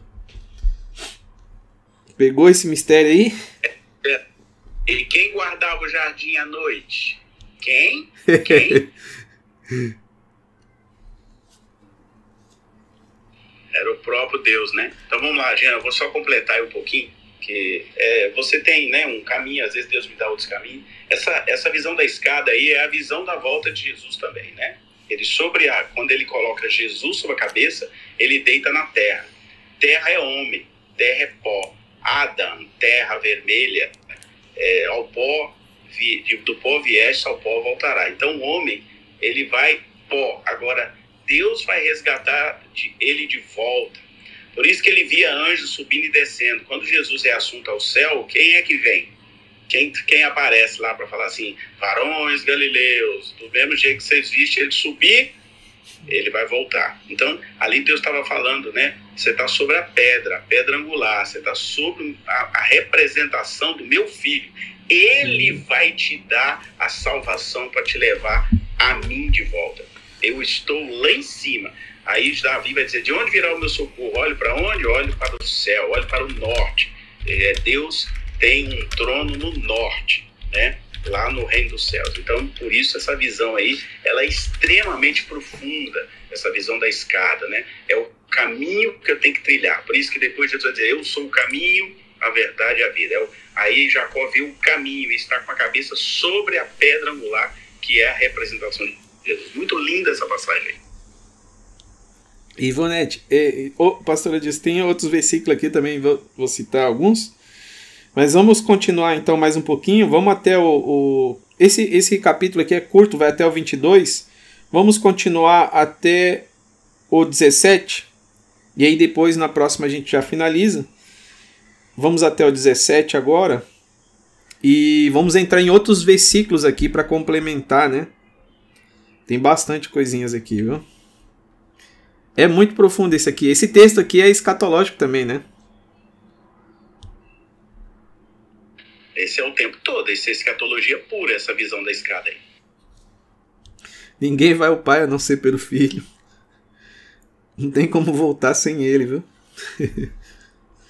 é, e quando o senhor falou, pastor Adilson, em pó, ó, é, vamos ler aqui. No texto pó. Isso, pode, é isso que eu. andar pra frente no texto que vai aparecer a é, palavra pó aí. Então, é isso que eu queria chegar aqui. A gente parou o Ivonete, no 12? A gente parou no, no 14. 14? É. Tá, tá. Então aqui, ó. A, sua a tua descendência será como pó da terra, né? Isso. Onde você está deitado. como que Deus havia prometido a Abraão? Que a descendência seria como areia. Em Jacó ele dá descendência como pó. Será que ele multiplicou mais aqui? o pó, olha só, areia. Qual é mais pesado, o pó ou a areia? Qual tem mais peso? Qual consegue subir? É o pó, né? Quando você está varrendo que sobe o pó, quando alguém está trabalhando sobe aquele pó, o grão da areia é mais pesado. Então Deus já está reafirmando as promessas aqui e já dando mais detalhes agora. Quando em Abraão ele disse, olha, como areia, e aqui ele está dizendo como pó da terra, e te dilatarás para o ocidente, para o oriente, para o norte, para o sul. O que, que é isso? A cruz, né? leste, oeste, norte e sul. A cruz. Por meio de ti e da tua descendência serão benditas todas as famílias da terra. Aí por que ele está falando de pó agora? O que, que a cruz, que, que a cruz nos fez através de Jesus? Nos deu a possibilidade. O pó ele vem, a origem continua sendo terra, mas o pó é uma camada mais fina que quando você mexe, ele sobe então Jesus veio estabelecer para mexer nas nossas estruturas para que a gente possa voltar à origem. Ele está dizendo: olha, lembra daquela mulher que perdeu a dracma dentro da sua casa? O que, que ela precisou fazer? Primeiro, ela acendeu a luz, traz a palavra, revelação da palavra. Depois, ela pegou e começou a varrer. Quando ela varreu, o que, que aconteceu com o pó? Subiu. E aí, quando o pó subiu, foi revelado o que tinha de valor e que estava escondido. Ali fala também sobre remoção de pecado. E fala sobre que quando nós removemos o pecado, vamos encontrar em nós aquilo que Deus escondeu, aquilo que Deus guardou. Deus colocou dentro de cada um de nós algo muito valioso. Em cada um de nós. Nós já temos a matéria-prima necessária.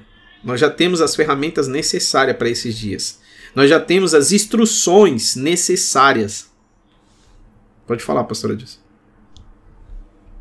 Já é muito importante, talvez, aí para a audiência perceber que há uma outra. É, é, essa passagem é muito escatológica. Observe que o, se a gente lê direitinho, né, vai ver do Ocidente para o Oriente. Tá. Quando você vê Paulo recebendo a visão que virá o quê? Um sinal virá do, do Oriente para o Ocidente. Assim como um relâmpago, né? Na cruz estavam como? Do Oriente para o Ocidente. Aí depois Jesus desce da cruz, vai para vai ficar deitado, assim como Jacó ficou deitado. Logo depois vem o quê? Ele volta para a origem. Voltando à questão lá do Ocidente, né? Quem quiser tá lá em Tessalonicenses, vai vir do Oriente para o Ocidente o sinal. Aí na hora que vier o sinal, o que, vai acontecer? Seremos todos arrebatados. Para onde? Para cima. Vai, vai ser para o céu. Então é, é, tem todo esse detalhamento nesse texto aqui. Aqui é uma, é uma passagem assim absolutamente escatológica de Cristo. Ela é cristológica e ao mesmo tempo escatológica. Essa passagem aqui, ela aponta tudo que vai acontecer lá na frente. É, e tem outro texto aqui falando sobre pó também. Mateus capítulo 21, verso 44. Vai dizer bem assim: Todo aquele que cair sobre essa terra, sobre essa pedra, se arrebentará em pedaços. E aquele sobre quem ela cair, ficará reduzido ao pó. Depois disso, o chefe dos sacerdotes dos fariseus ouviram a parábola que Jesus lhe havia contado e eh, compreenderam que sobre ele próprios Jesus estava falando. Vou, vou voltar aqui no verso acho, 43. Por isso, eu vos declaro que o reino de Deus será retirado de vós para ser entregue a um povo que produza frutos dignos do reino. Aí ele vai falar: todo aquele que cair sobre essa pedra se arrebentará. Jacó, depois daquele sono, ele caminhou diferente, né? Já caminhava diferente. Ele teve um encontro. E depois que ele descansou nessa pedra, o andar dele mudou, né? Agora, aquele sobre quem ela cair, ficará reduzido ao pó.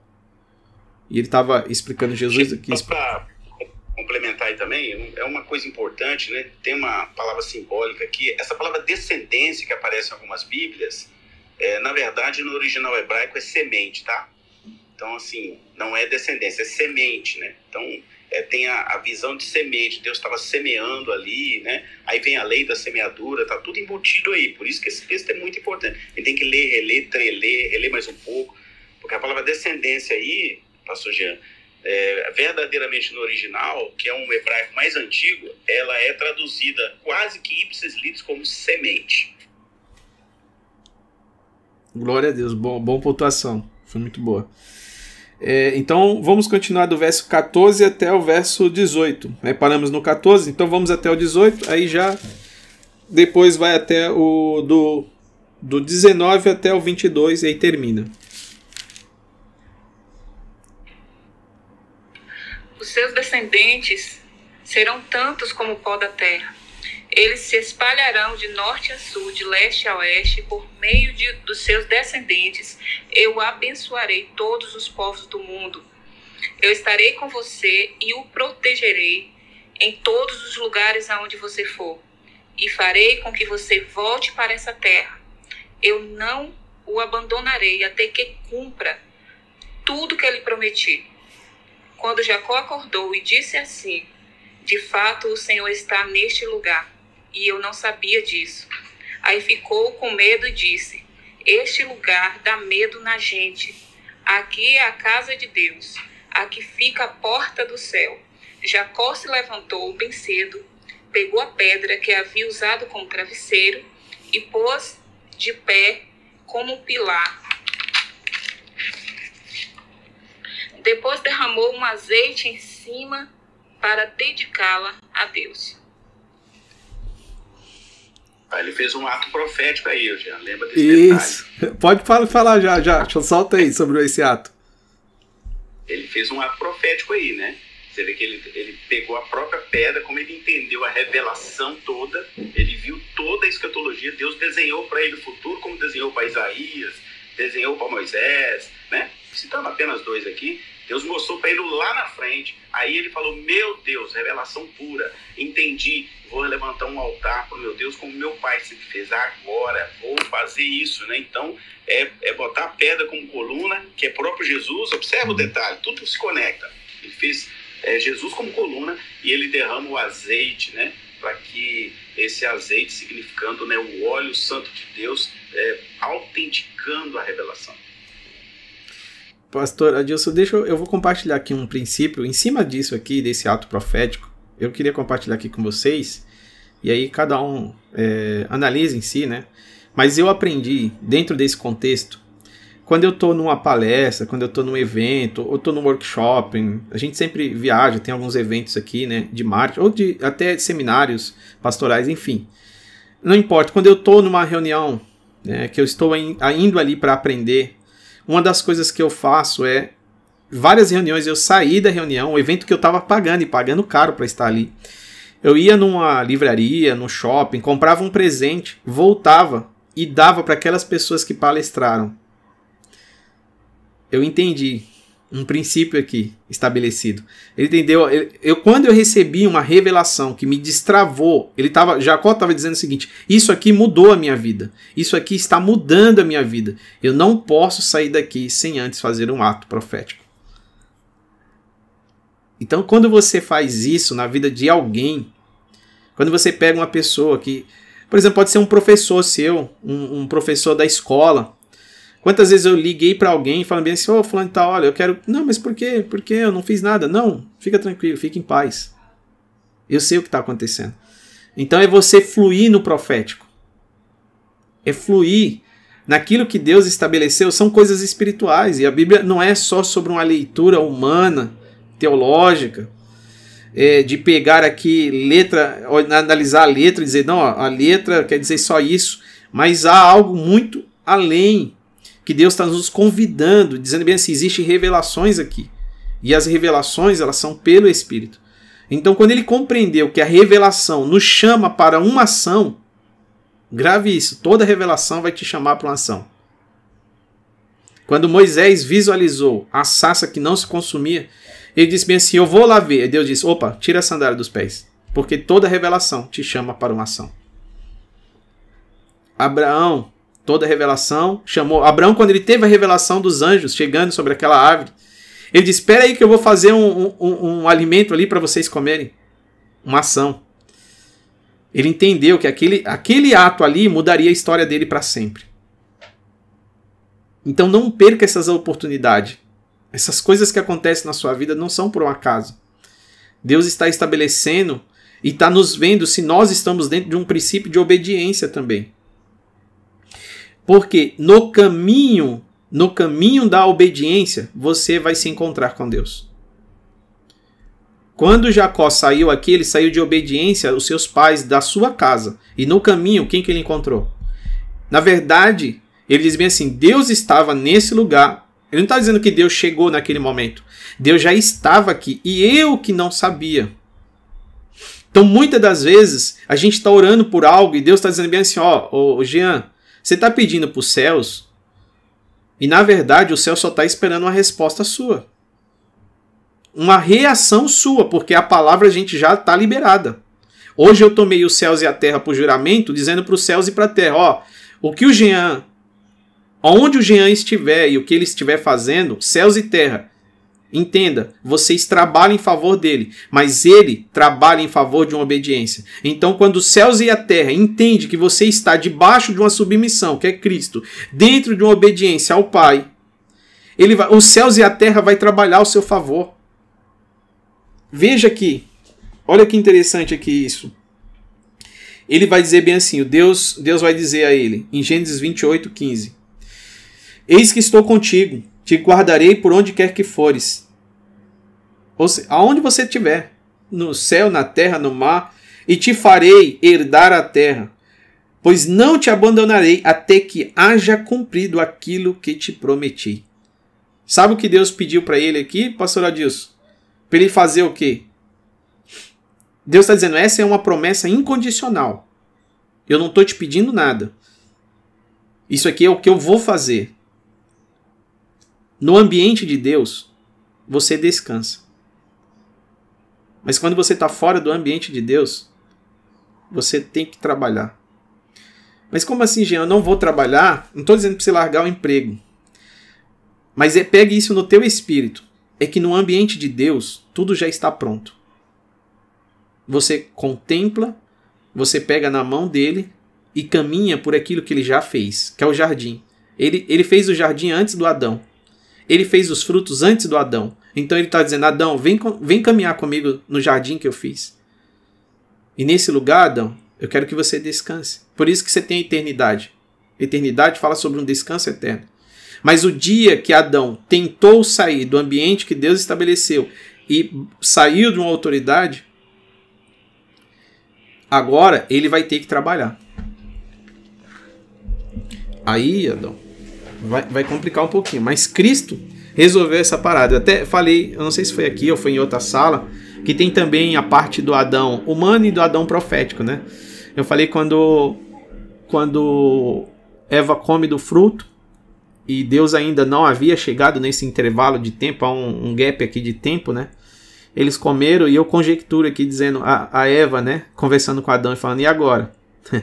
Eva, você vai morrer, Eva. Você desobedeceu. Você não me obedeceu também, né? Eu falei pra gente não comer isso aqui. Mas aí a Eva disse: Mas agora, Adão, não tem mais o que fazer, eu já comi. Então, quando você sabe, quando ele chegar aqui no jardim, você vai morrer. Aí a gente vai se separar, você vai ficar num lugar e eu vou ficar em outro. Mas aí o Adão profético disse o seguinte: agora o Adão profético. Porque tudo o que acontecia no, no casamento de Adão e Eva era um extrato de Cristo e a igreja. Então, o Adão profético, agora que representa Cristo, ele disse o seguinte: só existe uma solução de a gente continuar junto. É eu comer do mesmo fruto. Por isso, Cristo se fez pecado por nós, não tendo ele nenhum pecado.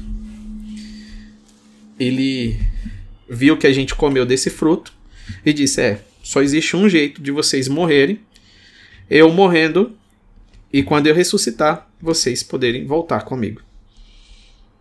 Então Adão também pensou profeticamente, dizendo o seguinte: Eva, eu vou ter que comer, que é o único jeito da gente ficar junto. Seja na dor, na doença, na alegria, na tristeza. Isso profeticamente falando, né? Ele vai lá e, e come do fruto. Porque aquilo representaria o que Cristo ia fazer lá na frente. Pai. Pastor Jean. Oi. Só um detalhezinho aqui, né, que tem nesse texto. Né? É, claro que é, é, muito ruim falar disso, mas tem que falar. Observa que ele faz o, o ato profético. Eu também estou com o senhor, não perco tempo não. Quando, né, é claro que tudo eu coloco nos pés. Eu, Deus manda eu fazer um ato profético, eu faço na hora. Pode ser até na sua vida se ele mandar. Eu, não, eu, já, já quebrei isso há muito tempo, né? Deus me, me tirou tudo para eu aprender umas coisas que eu não sabia.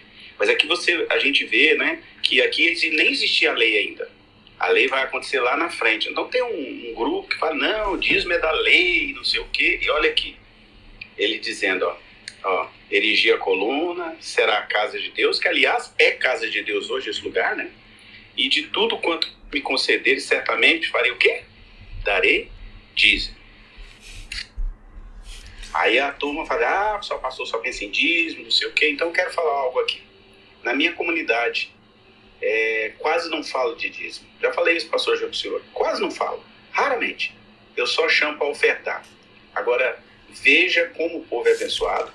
e veja se eu preciso ficar usando texto como pretexto lá. Não, eles fazem por amor a Deus e porque eles veem exatamente o recurso deles sendo utilizado para evangelismo, missões e tudo mais. Então, eu não tenho esse problema no meu grupo. Meu grupo é dizimista fiel. É.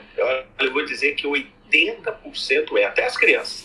E eu não fico legal desesperado lá pedindo ninguém e nem obrigando ninguém. O que eu fiz foi ensinar os princípios bíblicos. E cada um foi lá na Bíblia, leu, concordou, entendeu, falou, oh, é verdade, né? Há princípio nisso aqui. Então, né, graças a Deus eu tenho essa benção aí no meu grupo que nós temos aqui. Pastor Adilson, mais um princípio aqui, e eu vi meus pais fazer, né? Fazendo isso e eu não, não entendia, mas eu achava aquilo interessante. Sempre que meus pais, minha mãe chegava do mercado, ela dizia bem assim: calma aí, vocês não vão comer agora não. Nós vamos orar pelas comidas. Eu doido para abrir o pacote de bolacha, ela dizia: não, calma, nós vamos orar por tudo isso aqui. Então, você consagrar aquilo que Deus te deu. Jacó pegou aquela pedra, era um travesseiro não confortável, mas ele disse: Espera, espera, isso aqui foi uma experiência que eu tive com Deus. E eu preciso agora entender que isso me foi útil e eu vou consagrar isso ao Senhor. Ele faz uma consagração ali, e aqui tem um princípio também. Você comprou um carro? Consagre ao Senhor. Comprou uma casa? Consagre ao Senhor. Teus filhos? Consagre ao Senhor. Por que, que você acha que Deus estabeleceu como princípio a apresentação dos filhos a Ele? É porque senão a gente esqueceria disso. E muitas pessoas até não fazem isso. Porque não entendeu o princípio que está por trás disso. Até Jesus foi apresentado no templo. Até Jesus. Então são princípios que nós precisamos ler no texto e falar, opa, peraí, aqui tem um mistério. E no mundo espiritual, tanto os anjos como os demônios, eles entendem sobre isso. Porque eles não têm sentimento, mas eles estão debaixo de autoridade e eles sabem quando você está debaixo de uma autoridade. Quando você cumpre um princípio. O que, que ele fez aqui? Você vê que tem anjos como testemunho. Então ele pegou, valorizou aquilo que Deus tinha colocado sobre ele, edificou uma coluna de memorial ali naquele lugar, né? E consagrou o Senhor. Então tem muitas pessoas hoje que compram um carro, por exemplo, compram uma casa e tal, e acham que isso é uma besteira de consagrar o Senhor. Graças a Deus. Eu aprendi isso com os meus pais e tudo que entra aqui dentro de casa, as coisas vão entrando, o que eu faço? Eu não tenho medo das pessoas roubarem. Sério, de coração. Sabe por quê? Porque eu já devolvi ao Senhor. e na sua palavra diz bem assim: olha, se o inimigo tentar tirar alguma coisa, ele já sabe qual que é a matemática de Deus. Sete vezes haverá restituição sobre a sua vida. Então é melhor que ele não mexa. Porque senão, se ele tirar um carro, vai ter que voltar sete. Porque você já devolveu. Você já entregou. Satanás não pode dizer bem assim: ah, eu vou matar o teu filho. Que filho? Eu não tenho filho. Eu já devolvi para o Senhor. o filho é dele. Se vira com ele. Eu só estou aqui agora na função de mordomo, guardando aquilo que é dele. Que casa? Eu não tenho casa? Você vai tirar o que de mim? Eu já devolvi para ele. Tá nele. Está nele, eu estou escondido nele. Aquele que habita no esconderijo do, do Senhor, a sombra do Onipotente descansará. Onde Jacó descansou, ele diz: Ei, esse lugar é um lugar que eu preciso devolvê-lo. Há, um, há uma unção aqui, há um ato profético. Como é que eu vou descansar, continuar descansando a minha vida? Eu não quero ficar preocupado se eu vou é, levar o carro, entrar numa comunidade, se eu vou levar o carro e vou deixar numa rua. Ah, não, alguém vai roubar. Ah, vai vir um vento, vai destruir minha casa. Não, eu não estou preocupado com isso, não. De coração, e Deus sabe disso. Tem irmãos que ia, tipo, no monte, eu tô contando algumas experiências, mas ia no monte e falava, irmão, posso, posso olhar o carro? E eu tava lá no meio do mato, né? Falei, rapaz, eu, eu, eu, quando eu não tinha carro, eu não tinha medo de ninguém roubar. Comprei uma bicicleta, também não tinha medo de roubar. Comprei um carro mais popular, também não tinha medo. Agora eu vou comprar um carrinho mais caro, agora eu vou ficar com medo? Não. Eu continuo confiando no mesmo Deus. Eu posso te dar uma ajuda aqui, mas, meu amigo, não é para você olhar o carro, não. Porque eu sei quem, quem está guardando. Então eu, eu entreguei e consagrei ao Senhor. Tudo, irmãos. É um conselho.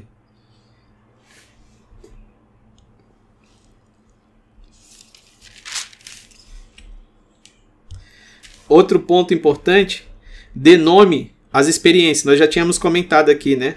rebatize as circunstâncias difíceis da sua vida. Ou seja, renomeie as circunstâncias difíceis da sua vida. Veja no verso 19, capítulo 28, verso 19.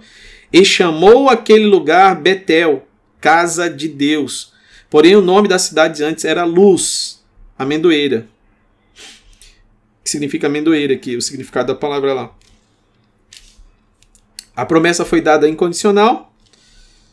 Deus falou: Olha, eu vou estar contigo. A tua descendência, eu não vou te desamparar. Eu estou contigo. Isso não tem a ver com o que você está fazendo, é com aquilo que eu já prometi a Abraão, reafirmei com Isaac, e agora contigo, Jacó, eu reafirmo isso de novo. Vai acontecer. Ele ainda ficou com medo. Jacó ainda fica com medo.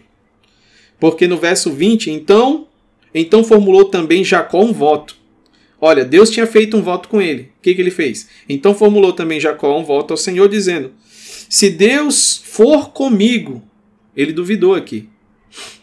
Se Deus for comigo e me guardar nessa viagem pelo caminho que vou seguindo, e me der pão para comer e veste para vestir, está em 1 Timóteo capítulo 6, verso 8.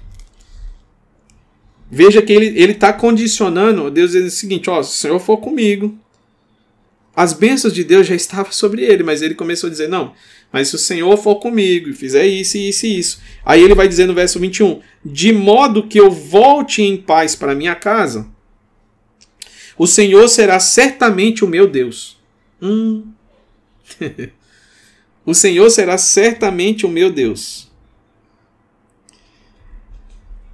Ele fez uma promessa, fez um voto aqui, fez o voto sobre o dízimo. Mal sabia ele, quando ele falou bem assim: eu vou, eu vou dar o dízimo de tudo. Então a própria vida dele estava inclusa aqui, né? Se ele fala, eu vou dar o dízimo de tudo, tem que lembrar que a sua vida também faz parte desse tudo. É, o dízimo, a palavra significa dizimar, morte. Então ele está dizendo, assim como Cristo deu a vida por nós, chegou a nossa hora não vivo mais eu, mas Cristo vive em mim. Quando você tem um encontro com Deus, você não vai ficar pedindo para Ele a sua condição de vida, mas você vai dizer para Ele o seguinte: olha, seja feita a tua vontade, assim na terra como já é no céu. Traz a vontade dos céus aqui para a terra. Traz os céus para a terra. Essa escada que está entre os céus e a terra é a escada que nos transporta para a vontade de Deus pois viver a Cristo é viver a vontade de Deus aqui na terra. Cristo em minha esperança da glória. Então essa essa manifestação da glória, ele estava relacionando isso aqui, né, essa visão que ele tem, toda essa tipologia que aponta para Cristo aqui. Uma das coisas importantes é esse medo que ele tem. Muitas vezes Deus nos prometeu e a gente está com medo ainda, duvidando. Ele está dizendo: será que eu volto em casa? Porque ele saiu de casa fugido, né? Entre aspas. Ele está dizendo que eu volte em casa do meu pai. Certamente o Senhor será meu Deus. Aí no verso 22: E essa pedra que estabeleci como pilar será a casa de Deus. Isso aconteceu, né? Até hoje, né, pastora Disso? Sim, até hoje está lá, certinho lá. e de tudo que me deres, certamente. Não é bem o que os israelitas queriam, né? Mas é porque também tem que cumprir uma outra palavra profética, né? Naquele monte ali tá onde está a pedra do domo lá. É ali. Aí ali é onde vai ser o terceiro templo, né? Então tudo tá, tudo tá no controle do Senhor. Querem saber mais sobre isso? Vai lá no meu canal, tem dois vídeos sobre o terceiro templo lá. Pronto, já fala aí, pastora Dilson. A gente leu aqui o 22, eu quero agradecer a Ivonete também, a, a todos aqui. 1 Timóteo, Ivonete, deixa eu te passar aqui. 1 Timóteo, capítulo 6, verso 8. 1 Timóteo 6, 8, só a gente ler alguns versículos para terminar aqui. É, Gênesis, Gênesis 31, 13. E 1 Timóteo, capítulo 6, verso 8, que vai fazer uma, uma relação aqui entre o, o 2820 e o 2821. Agradecer a todos os irmãos aqui que acompanharam, né, que estão aqui conosco. O Tércio está aqui, a esposa do Tércio, a Cláudia está aqui também. Rodrigo está aqui ouvindo desde o começo, Renata, Jéssica. A Kelly tá sempre por aqui. Checha. Jussi Soara. Fabi. Luciana. Lu. A Carla tá aqui também. Thales. Sirlene. A Jaque. A Lu tá aqui. Que benção de Deus. A Anne. William. Doni também tá aqui. Rosimeire, Luísa, Douglas, Sandro, Cássio, Michele, Paulo. Eita Jesus. Juliana Gueca. É isso? Guilca. Juliana Guilca. É isso, pastor Adilson? Elizabeth, me perdoa. Me perdoa aí se eu não, não citei corretamente. O Márcio também está aqui. Deus abençoe a cada um de vocês. Nós, nós estamos falando isso. O que foi ministrado aqui hoje, né? É, está lá no, no link. Se, se clicar aí no. Através do perfil, você vai conseguir acessar o, o Insta. Dentro do Insta, você vai ter lá, no link da bio, acesso aos conteúdos que estão no YouTube. Então, nós temos discorrido aqui sobre Gênesis Pastor Adilson tem no seu canal também do YouTube, que já, já tá ligado lá como uma sessão ali de recomendação. Quem entra, acessa aí no, no, meu canal lá também já tem o link ao canal do Pastor Adilson. Tem colocado coisas preciosas para esse dia. São coisas muito pontuais é, que Deus tem derramado uma revelação. Eu creio, irmãos, que Deus está derramando uma revelação sobre toda a carne. Isso não tem a ver né, com uma pessoa, com duas pessoas mas alguns ainda estão presos ao sistema e o sistema ele limita você a sua visão. E quando você está limitado na visão, você não consegue compreender a revelação. E aí Deus tem derramado uma porção porque isso é uma promessa. Derramarei do meu espírito sobre toda a carne. Então é o espírito trazendo revelação a todos quanto querem mergulhar mais fundo, querem entender um pouco mais sobre isso. Sabe, nós estamos nesse tempo. Qual é o tempo que a gente está vivendo? Tempo apocalipse. O que, que significa a palavra Apocalipse, pastor Adilson? Não é revelação? E o que, que é revelação? É uma junção de duas palavras. Revelação. Então Deus quer revelar a sua ação. E para quem Deus vai revelar a sua ação? Para a igreja. Não é para os ímpios, mas para a noiva. Pois ele disse: Não farei coisa alguma sem antes revelar aos profetas. Então nós precisamos entender que, que Deus ele, ele sempre quer nos sinalizar, sempre, ah, mas ah, estamos próximo da vinda, estamos próximo do fim, isso, isso, isso. Deus quer revelar, Deus revelou a Noé antes de chegar ao juízo, disse Noé, construa a arca. E Noé seguiu ali, na revelação que lhe foi dada. Jacó, ele teve um sonho na Bíblia, sonho também é uma revelação. Ele teve uma revelação e ele continuou em obediência durante esse caminho aqui que ele recebeu. Lá na frente a gente vai conhecer um pouco mais né, sobre o que aconteceu aí, mas até aqui ele seguiu essa revelação, aquele encontro com a sua esposa lá na frente. Engraçado que ele, ele casa duas vezes porque o irmão não, não resolveu casar com a, com a mulher que Deus havia separado para o irmão, e ele acaba casando duas vezes. Passa 20 anos, né? Porque ele enganou por duas vezes. Cada, cada engano custou 10 anos. É como se você pegasse 10 anos cada um. Então, 10 mais 10, 20. Quantos dedos você tem na mão? 10. Quantos dedos no pé? 10. Então, 10 mais 10, 20. E o que, que Jacó fez? Ele segurou com a mão o pé do irmão. então, você vai entender essa ligação de mãos e pés que nós comentamos na outra aula sobre as mãos e pés de Jesus, né?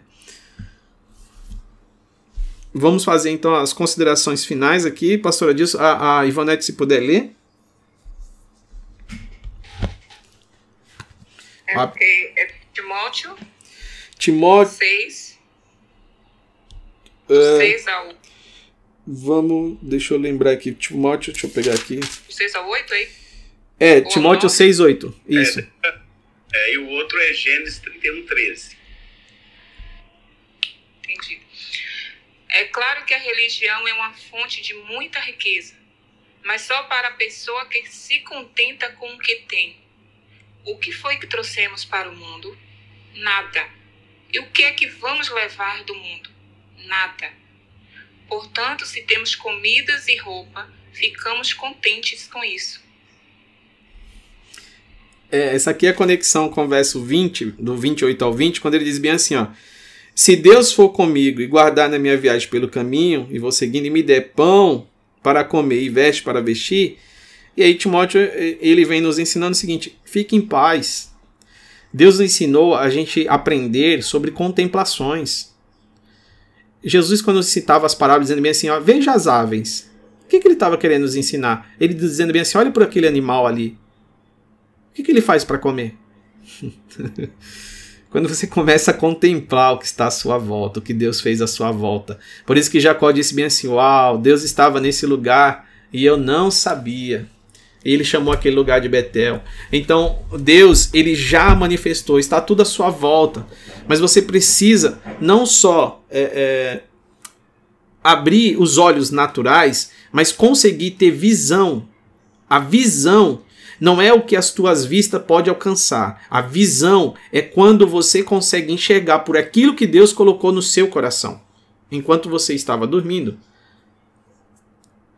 Como assim, Jean, estava dormindo? É, você existia na eternidade e Deus te fez, e Deus te formou para esses dias.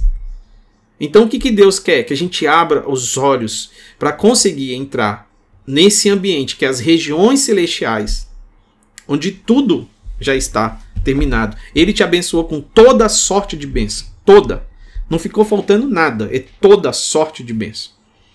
Agora, deixa eu lembrar para vocês. Por que, que Jacó ele tem uma guerra? Por que, que Jacó tem uma luta? Antes de ter o teu nome e essa benção sobre, confirmada sobre a vida dele. Porque toda vez que você vai acessar as regiões celestiais, há um combate, há uma resistência. Por isso que Jacó e Esaú, Jacó, Esaú é aquele que é voltado para a carne. Esaú é aquele que é voltado para o espírito. Então, os dois é uma pessoa só. A figura que está em nós o que me impede de acessar as bênçãos nas regiões celestiais? A minha carne. Porque no espírito eu já estou abençoado. Então eu preciso vencer a minha carne.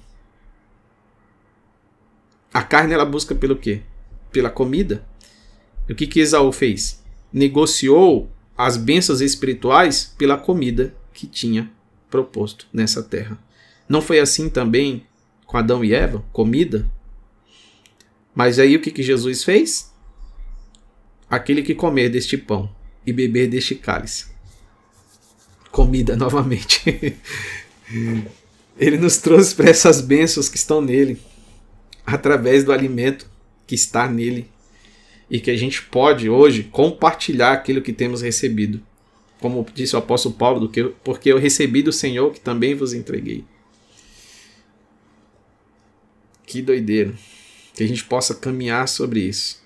Todos que estão no caminho da obediência, não tem como, vai se encontrar com Deus no meio do caminho. Jacó estava em obediência aos seus pais, saindo de casa, e ele encontra com Deus. Se você quiser encontrar a Deus, continue no caminho da obediência. Deus sempre tem um encontro marcado nesse lugar. O caminho da obediência. As bênçãos elas repousam sobre aqueles que obedecem. Deus estabeleceu as bênçãos e elas estavam procurando uma terra para pousar. Aí quando Jacó muda o nome para Israel, o próprio Deus muda esse nome e diz: opa, já temos um lugar. Ô Jacó, termina aqui, tá? O Deus de Abraão, de Isaac e de Jacó. E, e Deus só vai dizer que é Deus de Jacó e eu não vou entrar nisso agora, mas tem um fato interessante ali, porque ele diz bem assim, ó, o próprio Jacó vai dizer bem assim, para não ficar muito longo aqui, eu deixo isso para próximo sábado.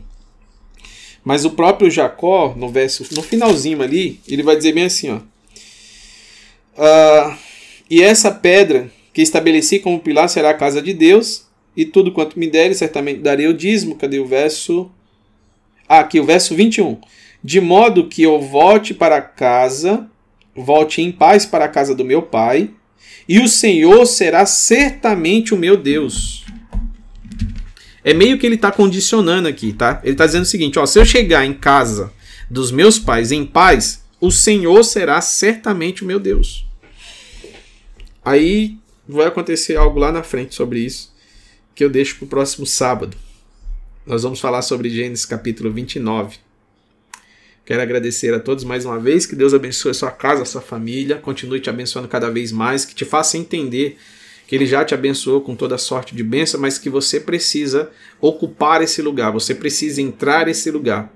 E essa é a nossa maior luta, não des lugar ao diabo. Ele só pode tomar o lugar que você deixou vazio. E ele sabe que você tem acesso através de Cristo Jesus. Então você tem acesso. É só você lembrar disso. Já foi estabelecido o acesso entre os céus e a terra. Jacó viu essa escada, ele descansou sobre a pedra, nós comentamos sobre isso, a pastora comentou muito bem sobre isso. É isso, que Deus abençoe. Quem não escutou ainda, volte lá a fita, escute novamente. Está disponibilizado lá no, no YouTube, tá bom? Pastora Dilson, Ivonete, Márcio. Só dar a dica para vocês, siga o canal do Jean lá no YouTube. Todo esse estudo e outros ricos estudos estão lá. Tive a honra de participar de alguns siga ele. Se você não segue ele aqui no, no próprio Clube House, basta você ir ali no, no próprio clube e seguir. É, porque aí você, sempre que ele tiver em alguma sala que tiver algo interessante que você achar, você pode ser notificado. E a todos o meu muito obrigado, pastor Jean também, nosso, nosso amigo, que Deus abençoe ricamente, né, que Deus possa é, fazer brilhar o rosto dele sobre a tua vida, sobre a tua família aí, por tudo que você tem dedicado a Deus em ensinar e gerar e trazer o conhecimento a todos nós. Que Deus abençoe muito, muito mesmo você, sua esposa, seus filhos, tá bom? Sua casa, sua igreja, em nome de Jesus. Amém, meu amigo. Ivonete também, fica à vontade aí, Márcio. Amém, glória a Deus. Só agradecer mesmo a Deus por esses momentos de grandes aprendizados. Que Deus continue te abençoando, viu, pastor Jean? Deus continue abençoando a sua vida, pastora Cláudia, e derramando bênçãos sem medida sobre a vida de vocês. Tem sido bênção estar aqui aprendendo junto com vocês. Amém. Chegou aí também o pastor Túlio. Lembrando, a gente colocou aqui no tema, né? A pedra e a escada. É porque a pedra era um lugar de descanso que aparentemente é desconfortável, mas era aquilo que ele tinha. E ele valorizou o que Deus tinha dado. Descansou sobre aquilo. Então valorize o que Deus está te dando nesses dias. Descanse sobre isso. Porque é assim que você vai chegar no próximo nível. As escadas revelavam um próximo nível na vida dele. E Deus está nos dando, irmãos, para todos aqui, nós estamos passando por um. Os acontecimentos que estão acontecendo é, sobre o Brasil e sobre o mundo é um divisor de água. Deus está nos dando a possibilidade de entrar num próximo nível. Ele está convidando a sua igreja, dizendo: olha, esse lugar de desconforto, talvez você está sentindo desconforto, você está se deslocado, você fala: meu Deus, eu não sei mais o que fazer, eu não estou me sentindo. Parece que eu faço as mesmas coisas, mas não estou eu, eu não tô me sentindo bem fazendo as mesmas coisas. Parece, parece que eu tô fora, sabe? Alguém que tá deslocado, que já vinha fazendo os negócios que dava certo e tá dizendo bem assim, mas, mas não é sobre isso. E aí Deus nos coloca nesse lugar dizendo bem assim, calma, descansa. Sou eu fazendo isso. Sou eu fazendo isso. Eu quero te levar para um próximo nível. Jacó, bem-vindo ao próximo nível.